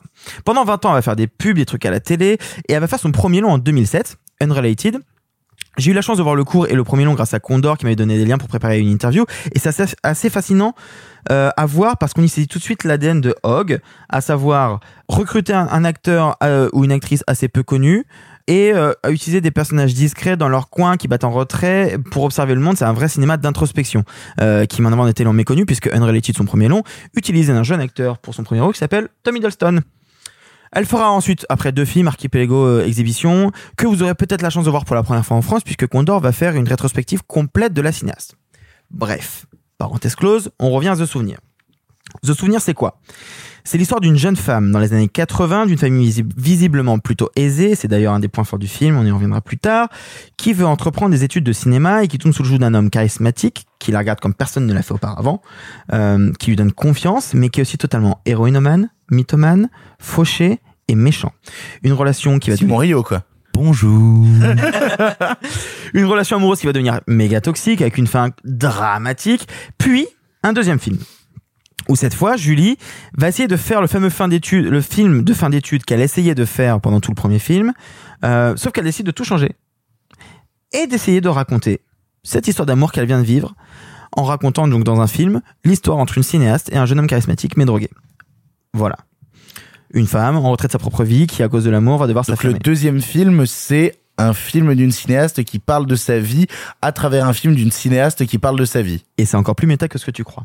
Parce que pour l'incarner, euh, Hogg choisit une jeune actrice dont c'est le premier rôle, qui a une douceur qui est euh, vraiment qui fait des ravages, qui est vraiment ab- absolument incroyable, qui transparaît le bonheur quand elle est heureuse, qui, qui te fait chialer de tristesse quand elle est vraiment mal, qui s'appelle Honor Swinton Byrne, qui est donc la fille de Tilda Swinton, qui joue également dans le film la mère de Julie. Ah, je vous avais prévenu que c'était méta, hein, c'est compliqué, et c'est encore plus que ce qu'on croit. Parce qu'en fait, en réalité, le premier volet est très autobiographique. Hogg parle d'une relation qu'elle a vécue, elle, il y a quelques années, quand elle a, qu'elle a subi pendant ses études supérieures. Et là où les choses se gâtent, c'est qu'en fait, le deuxième, The Souvenir, est une espèce de mise en abîme sur le film de fin d'études que Hogg aurait aimé pouvoir pondre à l'époque si elle avait eu la distance et le recul nécessaire à l'époque. Sauf qu'elle ne l'a pas eu et qu'elle a fait caprice. Donc ça fait beaucoup. Ça fait beaucoup et pourtant, ce qui est frappant dans ces deux films, c'est qu'ils sont en- un peu on peut les voir chacun dans leur sens, en même temps ils sont pour moi assez indissociables. Il faut comprendre qu'aux États-Unis, le premier film est sorti en 2019, qu'il a été encensé par tout le monde, qu'il a eu un prix à Sundance, qu'il est passé par Berlin, et qu'il a fallu attendre deux ans avant que le deuxième sorte, et que dans la tête des gens, il n'y avait pas de deuxième film. Dans la tête des gens, il y avait un film qui se terminait sur une histoire d'amour dramatique, et basta. Alors que le deuxième est plus important encore que le premier, est un geste beaucoup plus beau, et euh, donne beaucoup plus de force au récit initial. Je sais que beaucoup de gens n'arrivent pas à dissocier les films. Je sais qu'il y en a qui considèrent Kill Bill comme étant un seul film unique. Je trouve ça ridicule. Euh, moi, j'ai aucun mal à dire que The Souvenir par deux est un film immense comparé au premier qui est magnifique. Pour moi, je vois une vraie graduation. En fait, on assiste à une intrigue qui, est, qui passe dans le premier d'une espèce de, de mélodrame à petite échelle. Et encore une fois, l'écriture, elle est brillante, la mise en scène, elle est magnifique. Il y a un grain qui est très beau. C'est un film à 24. Vous voyez très bien la vibe que ça peut être. C'est anglais, c'est très beau. Ça montre l'horreur de la réalité. À quelque chose qui, d'un seul coup, va questionner mais mille choses en même temps. C'est un geste, une réflexion sur euh, qu'est-ce que j'ai fait, qu'est-ce que j'aurais pu faire de mieux, comment j'aurais pu faire autrement. Une réflexion, en fait, à travers le film que fait Julie, elle essaye d'interroger de à quel moment ça a merdé, à quel moment je me suis laissé avoir. Et c'est magnifique à voir parce qu'en fait, c'est Joanna Hogg qui questionne son personnage, qui questionne sa propre histoire. c'est compliqué, mais c'est magnifique. C'est bouillonnant de, de bonnes intentions, de plein de questions sur euh, la place du deuil, la place des erreurs du passé, dans notre quotidien, comme dans l'art, comme dans les vocations artistiques. C'est, c'est riche, c'est riche parce qu'en total ça dure 4 heures. Euh, je, je pense qu'il faut souligner le travail assez formidable de Condor d'essayer de sortir les deux films la même semaine. C'est un move incroyable, je pense qu'on peut quand même le souligner, sachant qu'en plus je pense qu'ils n'ont pas eu beaucoup de, de, de copies malheureusement. Ils en ont eu 58. Alors très étrangement, ils ont eu 59 copies pour le 1 et 58 pour le 2. Ah ouais? Ouais. En fait, c'est rigolo. Il y a un cinéma où vous vous ferez bien bien niquer. c'est exactement ça. C'est les mecs qui vont se dire putain vivement le 2 hein. vivement le 2 hein. Non mais le Vivement- en vivement fait, le 2. je pense que je pense qu'on peut regarder le 1 sans voir le 2 mais pour moi le 2 est, est, est pour moi la pièce maîtresse du truc et je le trouve fascinant par par mille aspects par la manière que Julie a d'être extrêmement maladroite sur son sur son sur son tournage, d'être brouillonne, de vouloir changer au fur et à mesure. En même temps, qui peut lui reprocher de ne pas avoir les pieds sur terre quand quand elle essaie de chasser ses propres fantômes et ses propres démons? Non, ça- c'est cliché, mais vraiment il y a un côté thérapeutique de la démarche que moi je trouve fascinant. C'est magnifique, c'est très peu vu, euh, c'est bouleversant. Euh, je ne peux que le conseiller de le voir. Il y a que 58 copies, c'est vraiment peu. Euh, Condor fait encore un travail remarquable. Euh, je ne peux que l'encourager et je sais d'avance que le 2 sera sans doute pas loin dans mes classements que j'aime tant faire de fin d'année. You'll always be lost. You've changed quite a lot since you came. The most important thing about learning is that you grow. Do you like her? She looks sad. I think she looks determined. And very much in love.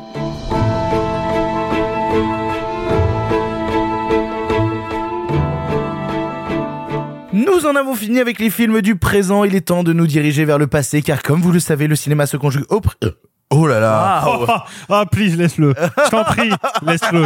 Il Jamais, est incroyable. Laisse-le. je t'en prie. Jamais. présent et au Je, je- Eh, je- voilà, je bah. t'implore, Victor, laisse-le. au présent, mais aussi au passé. Il est temps de nous diriger vers le passé. Et cette semaine, on aborde un film de Michael Cimino. On aborde L'année du dragon. En avant. À cette époque, vous le savez, le cinéma était en noir et blanc. Mais nous avons préféré mettre un peu de couleur. Monsieur Mézeret, au nom du patrimoine artistique français tout entier, je vous dis merci. Mais enfin, tout ça, c'est le passé.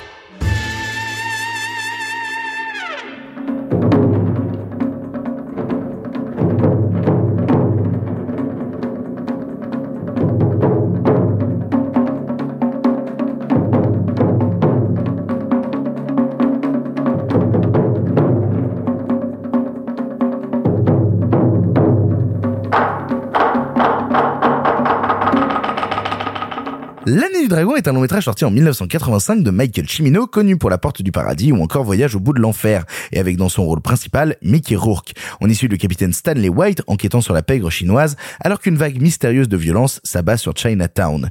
Ressorti récemment en Blu-ray mais aussi en salle, nous voulions revenir sur ce réalisateur dont nous avions rapidement abordé la filmographie avec Alexis à travers un documentaire de Jean-Baptiste Toré. Je pose donc cette question, qui qui c'est Michael Cimino? Simon? Alors, je vais essayer d'être à peu près synthétique parce qu'il y aurait tellement de choses à dire sur Chimino, mais surtout tellement de choses à dire sur ce film-là en particulier qui, je pense, va être un objet de discussion et de débat entre nous. Alors après, on peut déjà dire que si on s'intéresse à la filmographie de Michael Cimino, allez voir les documentaires de Jean-Baptiste Toré et lisez ce qu'a écrit Jean-Baptiste Toré sur Michael Cimino, ça peut permettre de le découvrir. Oui, absolument, et regardez ces films tout simplement. Euh, donc je vais aller très vite. Euh, Chimino, il commence à se faire remarquer comme scénariste quand il travaille sur Silent Running, qui est un film de science-fiction extrêmement sous-estimé ou plutôt oublié plus que sous-estimé. Et puis, bah, ce film va lui permettre de se faire repérer par un certain Clint Eastwood, Clint Eastwood qui va lui filer le scénario du deuxième Inspecteur Harry. Et après Inspecteur Harry, bah, Clint Eastwood lui dit, oh, c'était quand même pas mal. Et là, ça va donner le Canardeur, le premier film qu'il écrit et qu'il réalise. Et c'est un film qui a des apparences de oh simili buddy movie, oh film de braquage un peu rigolo. Sauf que non, c'est un film qui te raconte la fracture de l'Amérique, comment deux blancs américains, Jeff Bridges et euh, et euh, mon dieu et euh, Clint Eastwood. Merci, Clint Eastwood.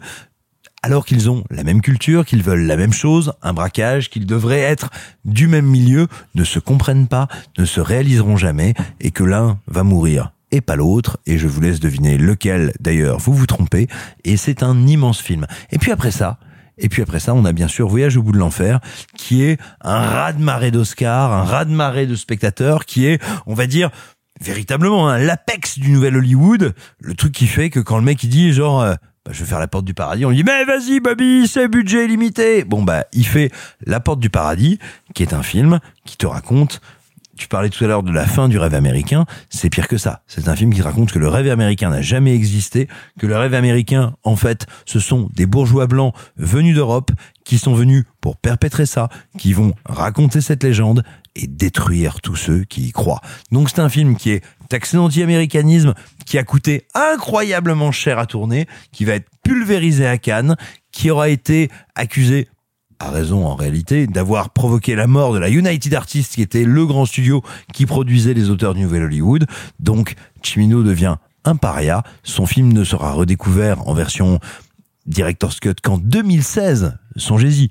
81 2016 hein. c'est pas genre c'est pas Zack Snyder qui fait Eh, moi c'est pas facile je vais me tirer sur la bite et oh ça y est ça arrive c'est nul voilà ça ça c'est une œuvre maudite enfin c'est une œuvre bref mais donc, après cette déconvenue, bah, c'est un peu compliqué. Hein.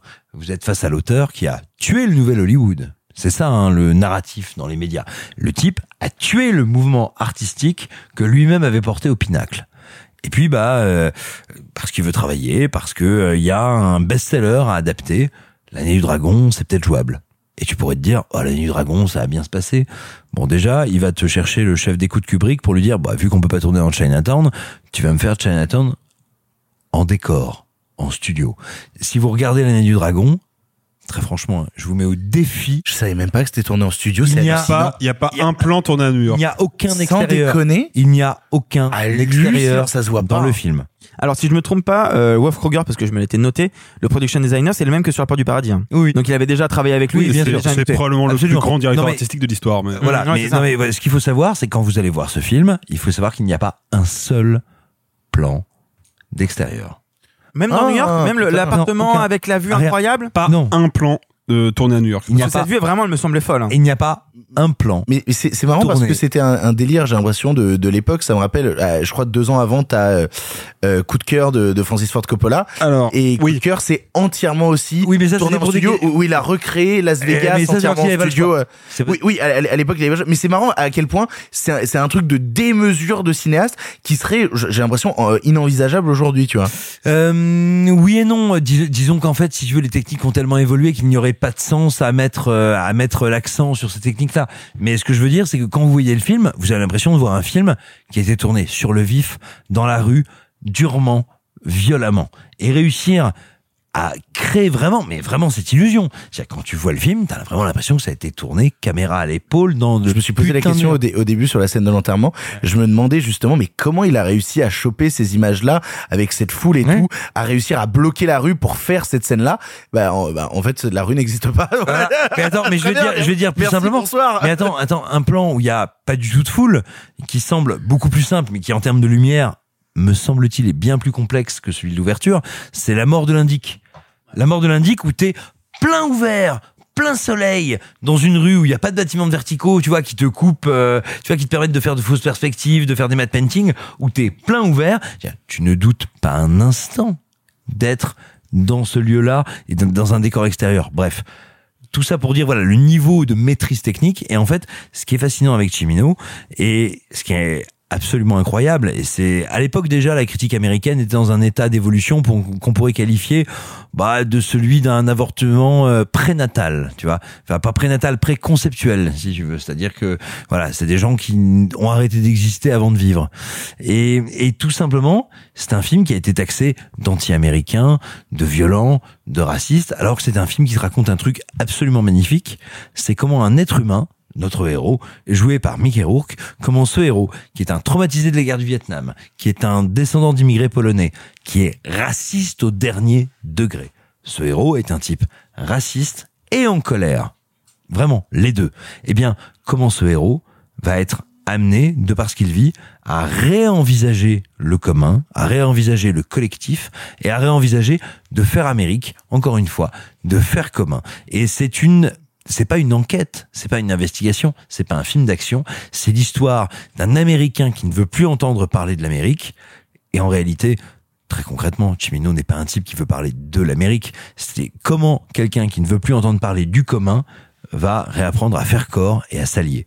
Mais j'ai l'impression que dès qu'on parle du cinéma de Chimino, en tout cas assez régulièrement, il y a une incompréhension sur son cinéma, il y a une incompréhension sur ses euh, sur euh, sur ses ambitions et sur son propos. Tu parlais de La Porte du Paradis, qui est un échec à l'époque, puis qui a été reconsidéré par la suite, qui est ressorti ou quoi. J'ai l'impression que régulièrement, en tout cas au moment où il sortait ses films, euh, on parle toujours de cinéma à l'heure et tout, de cinéma trop tôt.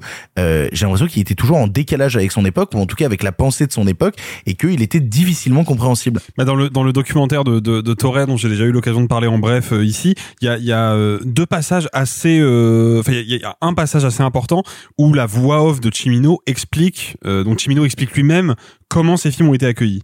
Et il explique que avec le Canardeur, on l'a taxé de, de, de droitard, avec Voyage au bout de l'enfer, on l'a taxé de d'anti-américain et de raciste avec sa représentation du Vietnam. La Porte du Paradis, on l'a taxé de marxiste. Enfin, à chaque fois, il y a il sort un film et il se fait déglinguer par la critique et on lui colle une étiquette. Et c'est une manière de désamorcer le, la profondeur et la subtilité de son discours que de lui coller une étiquette euh, rapide. Et pour le coup, ce qui est intéressant dans, dans l'analyse que Torre fait de la filmographie de Chimino, c'est que Chimino, comme tu l'as dit Simon, commence sa carrière avec le Canardeur, qui a pour rôle principal Clint Eastwood. Mais il faut savoir que pour les cinéastes du Nouvel Hollywood, Clint Eastwood, c'est pas loin d'être le démon. C'est-à-dire c'est vraiment... Pauline Kael, Voilà. c'est euh, le euh, le réactionnaire, le Le méchant, has-been. le mal blanc. C'est ça. le mal blanc, Non, pas le has-been. Le mal blanc un peu ce côté de le mec qui représentait le, le western à l'ancienne. Je, re- je, Oui, mais qui je resitue pour les gens qui savent pas, euh, Pauline Kael, critique américaine euh, très connue, voilà. Voilà, qui écrivait pour le New York Times, si ma mémoire est bonne. Exactement. Euh, et le en- mal blanc triomphant, c'est-à-dire qu'on ça. combattait ce mal blanc. C'est pas il a perdu, il est vieux. C'est on l'affronte. Donc dès son premier film, en tant que réalisateur, Chimino est déjà un peu anachronique. Il est déjà un peu en décalage. Il a déjà un pas de côté par rapport aux autres cinéastes du Nouvel Hollywood. Lui, il va s'intéresser à la figure d'Eastwood, qui est abandonnée par tout le monde et qui est critiquée et décrédibilisée. Lui, il va s'intéresser à cette figure et à ce que cette figure nous, nous dit de l'Amérique. Et c'est le cas aussi avec la ligne du dragon, avec ce personnage justement de vétéran du Vietnam, qui est un Michael personnage... White. Euh, Stanley White. Stanley, White. pardon, excusez-moi. Cela dit, Stanley White. tu fais, tu De fais façon- une, tu fais une erreur qui est intéressante. Le personnage de Robert De Niro dans Voyage au bout de l'enfer Oui, bah, s'appelle Michael. D'où vient ma confusion Voilà, mais parce que ces deux personnages-là. Stanley White, qui est d'ailleurs pas son vrai nom, il change son nom de famille. dans Voilà, il s'appelle Mike, euh, Stanley Wyszynski parce que c'est un immigré polonais. Et le truc, c'est que moi, ce que je trouve intéressant dans le personnage de Stanley White et dans la ligne Dragon de manière générale, c'est que pour moi, comme c'est souvent le cas avec les grands films, il y a dans la ligne du dragon une ambiguïté sur la question de l'Amérique qui est complètement passée à côté de la critique de l'époque et qui aujourd'hui encore peine à être comprise. Il y a un plan dans l'année du dragon qui est très intéressant où Stanley White, qui est donc un officier de police un petit peu tête brûlée et insoumis, se fait engueuler par son supérieur et on devine que c'est pas la première fois que ça lui arrive. Et il est, euh, il est dans le bureau du supérieur, il se retourne et regarde par la fenêtre et il regarde un drapeau américain qui flotte au vent. Et ce plan-là, ce plan du drapeau, c'est une manière pour Chimino de nous dire voilà, voilà l'idée que le personnage se fait de l'Amérique. Que reprendra Michael Mann dans Miami Vice sans mettre le contre-champ sur le drapeau. Tout à fait. Quand, euh, quand, euh, quand euh, Croquette euh, regarde au loin et il ne voit plus que la mer, il n'y a plus de drapeau. Voilà. Et en fait, le truc, c'est que dans la ligne dragon, il regarde ce drapeau et ce drapeau qui flotte au vent, qui domine, parce qu'on devine qu'il est euh, vraiment en haut d'un mât très haut, qui domine la population, c'est le fantasme américain euh, du personnage. Ce qui est intéressant, c'est que beaucoup de critiques, à mon sens, et je veux pas me définir comme plus intelligent que la critique, loin de là, mais beaucoup de critiques, à mon sens, oublient le contre-champ sur Mickey Rourke, qui est pour moi la clé de compréhension du film. C'est-à-dire qu'on a ce plan sur le drapeau qui flotte au vent, donc vraiment l'image iconique de la bannière étoilée américaine, et ensuite on a le contre-champ sur Mickey Rourke, et derrière lui, dans le bureau du commissaire, il y a un autre drapeau qui est accroché au mur, qui lui pour le coup est en berne et qui est juste un vulgaire élément de déco. Et pour moi, dans ce champ contre champ, il y a toute la clé pour comprendre à la fois l'année du dragon, mais de manière plus générale, le cinéma de Chimino et son rapport à l'Amérique, c'est qu'il filme toujours des personnages qui ont une idée précise, un fantasme de l'Amérique, mais qui au fond savent que ce fantasme-là est réduit à une dimension purement publicitaire et qu'à aucun moment ce fantasme ne pourra exister concrètement. Alors tu vois, c'est intéressant parce que moi, je, vais vous faire un mea culpa. C'est le premier film de Chimino que je vois. Et je suis pas certain que ce soit la meilleure porte d'entrée dans son cinéma. Je pense pas. Néanmoins. Alors, une parenthèse, je te dirais, je suis pas sûr que ce soit la plus mauvaise parce que c'est un film qui, quand même, prend les oripeaux du genre. C'est-à-dire que tu peux le regarder comme un polar. Je suis pas sûr que ce soit la plus mauvaise porte d'entrée. Oui, mais c'est coup- la plus perturbante, mais c'est pas la plus mauvaise. Oui, du coup, vu que je connais pas le bonhomme, je connais pas euh, son cinéma ni sa vision du monde. Pour moi, c'est Voyage au bout de l'enfer, je l'ai pas vu, mais je vois de quoi ça parle. Du coup, moi, globalement, je, je regarde pas, j'ai pas vu tous les films, mais j'aime bien euh, traîner sur Wikipédia pendant de longues heures pour me renseigner. Et moi, j'ai vu plein de choses fascinantes sur ce sur ce cinéaste et sur ce film avant que je le vois. À commencer par, tu parlais de la guerre du Vietnam et fait- effectivement, un voyage au bout de l'enfer, c'est c'est sur ça littéralement. Pour moi, c'est au cœur, mais mais c'est plus qu'au cœur, c'est que c'est un film sur ça.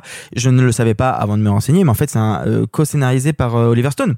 Oui. Un an avant qu'il fasse et Platoon et bon Salvador, c'est autre chose, mais un an avant qu'il ait ses deux plus grands succès c'est pas anodin et en plus je me trompe peut-être mais j'ai vraiment l'impression qu'il utilise les codes du film de guerre quoi les fusillades ultra longues le brouillard le, le moment où Mickey Rourke sort juste. brulé de la voiture euh, Justement, où Mickey Rourke vois. attends, et justement, comme tu dis, où Mickey Rourke sort de la voiture, ce qui, dans un film de guerre, serait son allié. Tu vois, cette personne que tu sors. Mm. Absolument. Mais justement, c'est très intéressant. Cette personne que tu sors, parce que, alors voilà, juste pour donner un peu de contexte, il y a une scène qui est une scène pivot dans le film, où un personnage meurt, agressé par des, on va dire des voyous pour pas vous spoiler. Euh, Le terme voyou, c'est pour pas vous spoiler. Et euh, Mickey Rourke, dans un geste de vengeance et de colère, va sortir les cadavres brûlants de la bagnole des voyous. Et en fait, cette image, c'est la même image que dans le Vietnam, des soldats sortant leurs amis. Et ça, je trouve ça intéressant parce que, tu vois, moi qui connais pas son cinéma, je me dis, ah ouais, donc en fait, il a non seulement mis le Vietnam au centre de, de son film avec ce personnage-là, qui est traumatisé de ce qu'il a vécu et qui veut essayer de reprendre le contrôle, quitte à avoir perdu la guerre, autant essayer de reprendre la guerre sur mon terrain à Chi- à Chinatown. Mais en plus, il reprend les codes. Et ça, je trouve ça assez intéressant. Après, je connais pas autant Chimino que vous, mais je me dis, il y a quand même quelque chose de hyper fort sur euh, la manière dont il utilise la forme pour parler du fond, quoi. Mais ce qui, est, ce qui est intéressant dans ce que tu dis, c'est que euh, faut, faut savoir deux trucs sur sur euh, la collaboration de Chimino Oliver Stone. La première déjà, c'est que tu parlais de cette grosse scène de fusillade dans le resto chinois qu'intervient. euh, c'est pas un spoiler hein, parce qu'elle intervient au bout de à peu près. euh, surtout dire qu'il y a une fusillade dans un film de flic, c'est voilà, voilà. en fait, il faut savoir que cette fusillade est un caprice de la part de Chimino. Elle faisait pas partie du scénario à la base. Et en fait, pendant l'écriture, il a vu Scarface, également écrit par Oliver Stone. Il a vu la fusillade finale. Il a dit à Oliver Stone, mets-moi une fusillade comme ça dans le film. Et le deuxième point sur Stone en particulier, euh, Stone est un vétéran de la guerre du Vietnam. C'est peut-être un des seuls cinéastes à avoir photographes- traité non, photographe Ah ouais. vétéran. photographe vétéran. Ah ouais, comme Salvador, quoi. Voilà, c'est l'un des seuls euh, cinéastes à avoir traité de la guerre du Vietnam, à avoir vraiment été au Vietnam. Comme Savini, qui lui sera devenu un maquilleur d'effets spéciaux. Est-ce qu'on peut aborder aussi le fait que le premier rôle c'est Mickey Rourke? Où est-ce que ça se situe dans la carrière de Rourke? Parce que j'ai le sentiment que c'est pas anodin de le prendre lui. Et en plus, moi j'ai toujours tendance à analyser euh, Mickey Rourke par le prisme de ce qu'il est devenu, à savoir l'ombre de lui-même. Voilà, on peut dire ça par, par plein euh, d'aspects. Mickey Rourke dans, dans l'année du dragon. Bah, Mickey Rourke, c'est l'enfant maudit du cinéma américain. C'est ce type qui joue incroyablement bien, qui a un engagement physique. Quand je dis engagement physique, c'est pas genre je me muscle, je perds du poids. Je parle d'un engagement de son corps, de comment est son corps dans le plan. Et véritablement, c'est quelque chose qui va porter un niveau d'incandescence dans ce film-là. Encore une fois. Et deux ans après, il fera Angel Art, dont on a parlé dans l'émission. Autre chef-d'œuvre. Bah, surtout un an, un an après, il fait son plus grand succès qui est euh, euh, 9 semaines et demie. Oui, bien sûr. Oui, c'est oui, oui. c'est pourquoi il est connu quand Oui, même. hein. oui, mais je veux dire, quand, tu mets dans l'enchaînement l'année du dragon, 9 semaines et demie et Angel Art, 9 semaines et demie fait figure d'intrus, tu vois, au milieu Alors des que trois. pourquoi il est connu. hein, Oui, oui et non, parce que ça fait figure d'un truc peut-être en termes de qualité filmique. Et encore, il y a des trucs Oui, formidables des hein, dans 9 semaines et demie. hein. Oui. Clairement. Euh, mais c'est surtout que au moment où Mickey Rourke fait l'année du dragon, il n'est pas encore, ce qui Absolument. malheureusement va niquer sa carrière, c'est qu'il n'est pas encore un sex symbole. Oui, à partir absolument. du moment où il fait 9 semaines et demie, il devient Absolument. un sex symbole et c'est ce qui va ruiner sa carrière dans le cinéma d'auteur. Mais, mais à ce Ouais, moment-là, après, quand on parle de Adrian Lyne, moi, je suis bien obligé de dire que je préférerais toujours une échelle de Jacob à, euh, à, euh, à 9 semaines et demie. Voilà. Flashdance, Euh, Flashdance mais- Forever. là, là, on est encore sur autre chose. mais- Flashdance, par rapport à l'échelle de Jacob C'est formidable Flashdance. Ouais, mais les clichés, Eh bien, je vous propose que nous parlions maintenant de cinéma. non, non, L'échelle non, de Jacob, c'est pas du cinéma mais non, c'est pour rire. Bah oui, bah oui. Bah... Bah, tais-toi, c'est un fondement de mon imaginaire avec Silent Hill. Pourquoi est-ce qu'on en parle? On est en train de parler de putain de Jimino. Non, alors, Mickey. Rourke. Et donc, Mickey Rourke, qu'est-ce que c'est? C'est en permanence un comédien qui se met en danger. Et il se met en danger avec ce personnage, qui est un personnage qui a une existence physique qui est très particulière, qui est Stanley White, qui est ce mec invraisemblablement raciste, ou du moins qui joue le racisme. Parce que c'est ça aussi que tu sens chez lui. C'est que c'est pas un type qui a, il a aucune pensée racialiste. C'est un type qui a intégré socialement le fait de dire, eh, eh, chinks, hey, hey, hey, les Asiates, moi depuis que je suis au Vietnam, faut pas m'en parler. Eh bien, sauf que c'est cet homme qui va se, bah, qui va rencontrer, séduire, être séduit par une journaliste américaine d'origine ethnique asiatique. Et là, on va avoir une relation qui est absolument passionnante. Mais alors, ju- justement, vis-à-vis de ça, les accusations de racisme euh, du film, euh, des années après, on les débunk, on dit que c'était des conneries? Moi, j'ai eu du mal à le voir là-dessus, mais en même temps, je comprends le fait. C'est ce qu'on on en a parlé hors micro. c'est Effectivement, j'ai eu du mal au premier abord, et après, tu réfléchis, et tu dis, c'est pas le film qui reste, c'est le personnage. Oui, voilà. Mais en fait, c'est un film qui te raconte l'histoire d'un type raciste et violent. Et sexiste. Oui, et bien sûr, et sexiste. Oui, mais, mais je te dirais, ça va Tout avec. va, tout va de pair, tout va de pair. Non, mais voilà. Mais qui va, qui va, de par la violence de, de ce qu'il vit, de par l'aspect, on va dire, destructeur, et je te dirais, euh, euh, euh, le terme apocalypse et autodafé, enfin, tu vois, ça signifie la révélation. Et c'est littéralement ce qu'il va vivre. Il va vivre une apocalypse. Il va vivre une révélation, un truc qui va passer son quotidien, et j'ai envie de dire exactement comme son passé au napalm. Et c'est quelqu'un qui va s'approcher d'une journaliste américaine ethniquement asiatique, qui va la séduire, la violer, parce qu'il y a une scène de viol. Absolument. Il y a une scène de viol dans le film. Mais une scène de viol où tous les deux sont à égalité. C'est-à-dire que tous les deux sont en train de se faire un mal absolu. C'est pas juste un type qui est en train de violenter une femme. Ce sont deux personnes qui se manipulent, se font du mal. Et en fait, toute cette histoire, c'est ça. Et encore une fois, on y revient à cette idée d'un roman national empêché, d'un roman national brisé. Et ce que je trouve absolument magnifique dans ce film, c'est l'histoire d'une des pires saloperies qui soit, à savoir Stanley White, traumatisé par la guerre du Vietnam, qui veut en découdre avec des Asiates, mais c'est aussi l'histoire du chef des triades, qui lui est la pire saloperie du monde, qui veut devenir l'Américain parfait, qui pour d'autres raisons est lui aussi brûlé et déformé, et c'est comment ces deux violences s'affrontent. En fait, c'est ce que vous disiez sur le- justement euh, une espèce de patriotisme un peu chelou. Moi, j'ai l'impression que le, ce que le film essaie de raconter, je me trompe peut-être, mais que t'as un peu ce personnage de Stanley White, donc qui vient de la guerre, qui a échoué, qui veut reconquérir son territoire, qui est confronté à une espèce de communautarisme, et il ne comprend pas que ces gens qui sont arrivés il y a peu de temps ne s'intègrent pas dans le récit national. Alors que ces gens-là te répondent, oui, mais attends, mon coco, nous, on a un pays qui a 2000 ans. Alors que les États-Unis, ça en a que 200. Non mais surtout, non mais attends, et puis, et puis, et puis quand tu vois le chef de la phrase tu dis mais je suis aussi hein. américain que toi.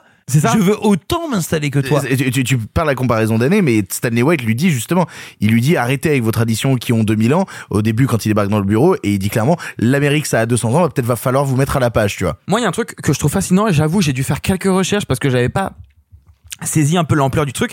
Il y a un moment au restaurant, si je me trompe pas, où euh, il montre à la journaliste une photo.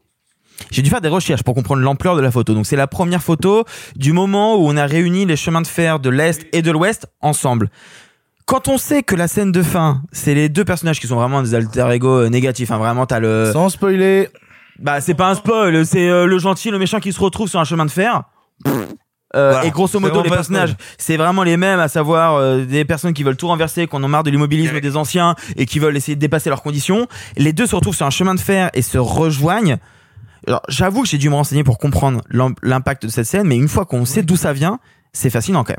Mais bien sûr. De ce qu'il veut raconter de l'histoire des États-Unis et de ce qu'est présentement à l'époque les États-Unis, je trouve ça assez fascinant. Et c'est pas pour rien que ça se passe. Enfin, oui, voilà. Bref, c'est immensissime. Alors, on, on a abordé la question rapidement, je me permets de vous la poser pour conclure.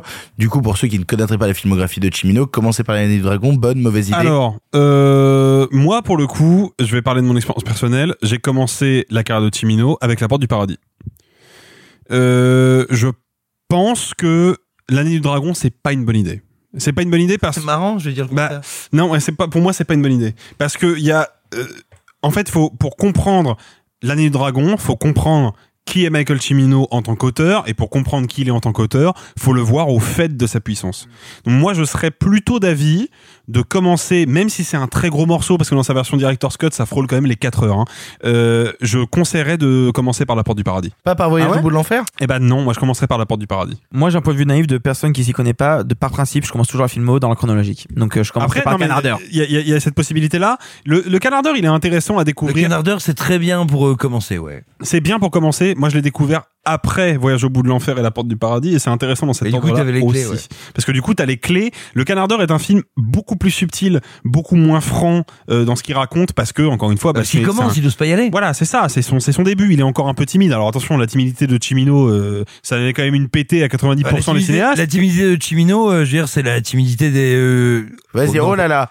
Il y, avait ta sœur ou ta cousine dans la phrase à un moment. Euh, hein. non, pas du tout. J'allais dire, c'est euh, c'est la timidité de Michel Fourniret, tu vois. C'est quelqu'un qui Oui, ouais, dit, oh d'accord, là, voilà. Voilà. Juste Moi, pas je- trop y moi, aller, je- j'ai pas le permis. Ouais, mais c'est pas le problème. Moi, je, moi, je commencerai soit par La Porte du Paradis, soit par Voyage au bout de l'enfer. Et petit rappel quand même, parce que ça, c'est facile de se dire que la carrière de Chimino s'est arrêtée avec Ligne Dragon.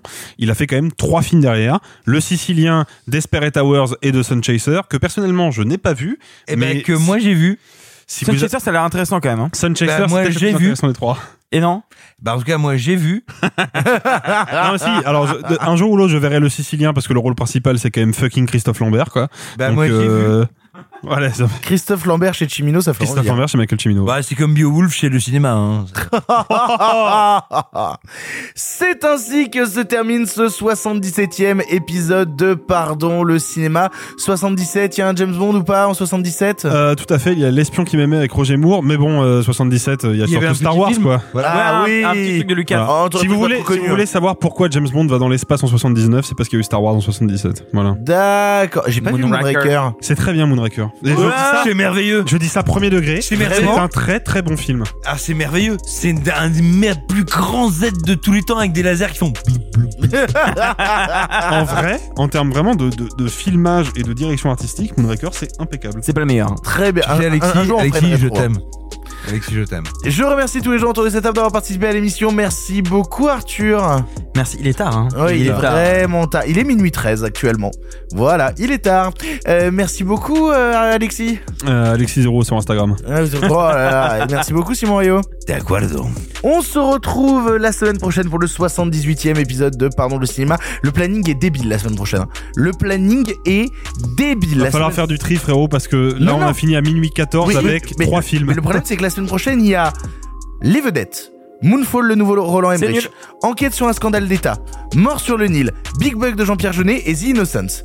On va ouais. rigoler. Ouais, ouais, On va Ah, on vraiment rigoler. fait trois fois. Ouais, mais c'est pour ça qu'il est en bref la semaine prochaine. Bref, on se retrouve la semaine prochaine pour ce nouvel épisode. En attendant, des bisous. Salut, salut les copains. Arrêtez, j'en suis fini.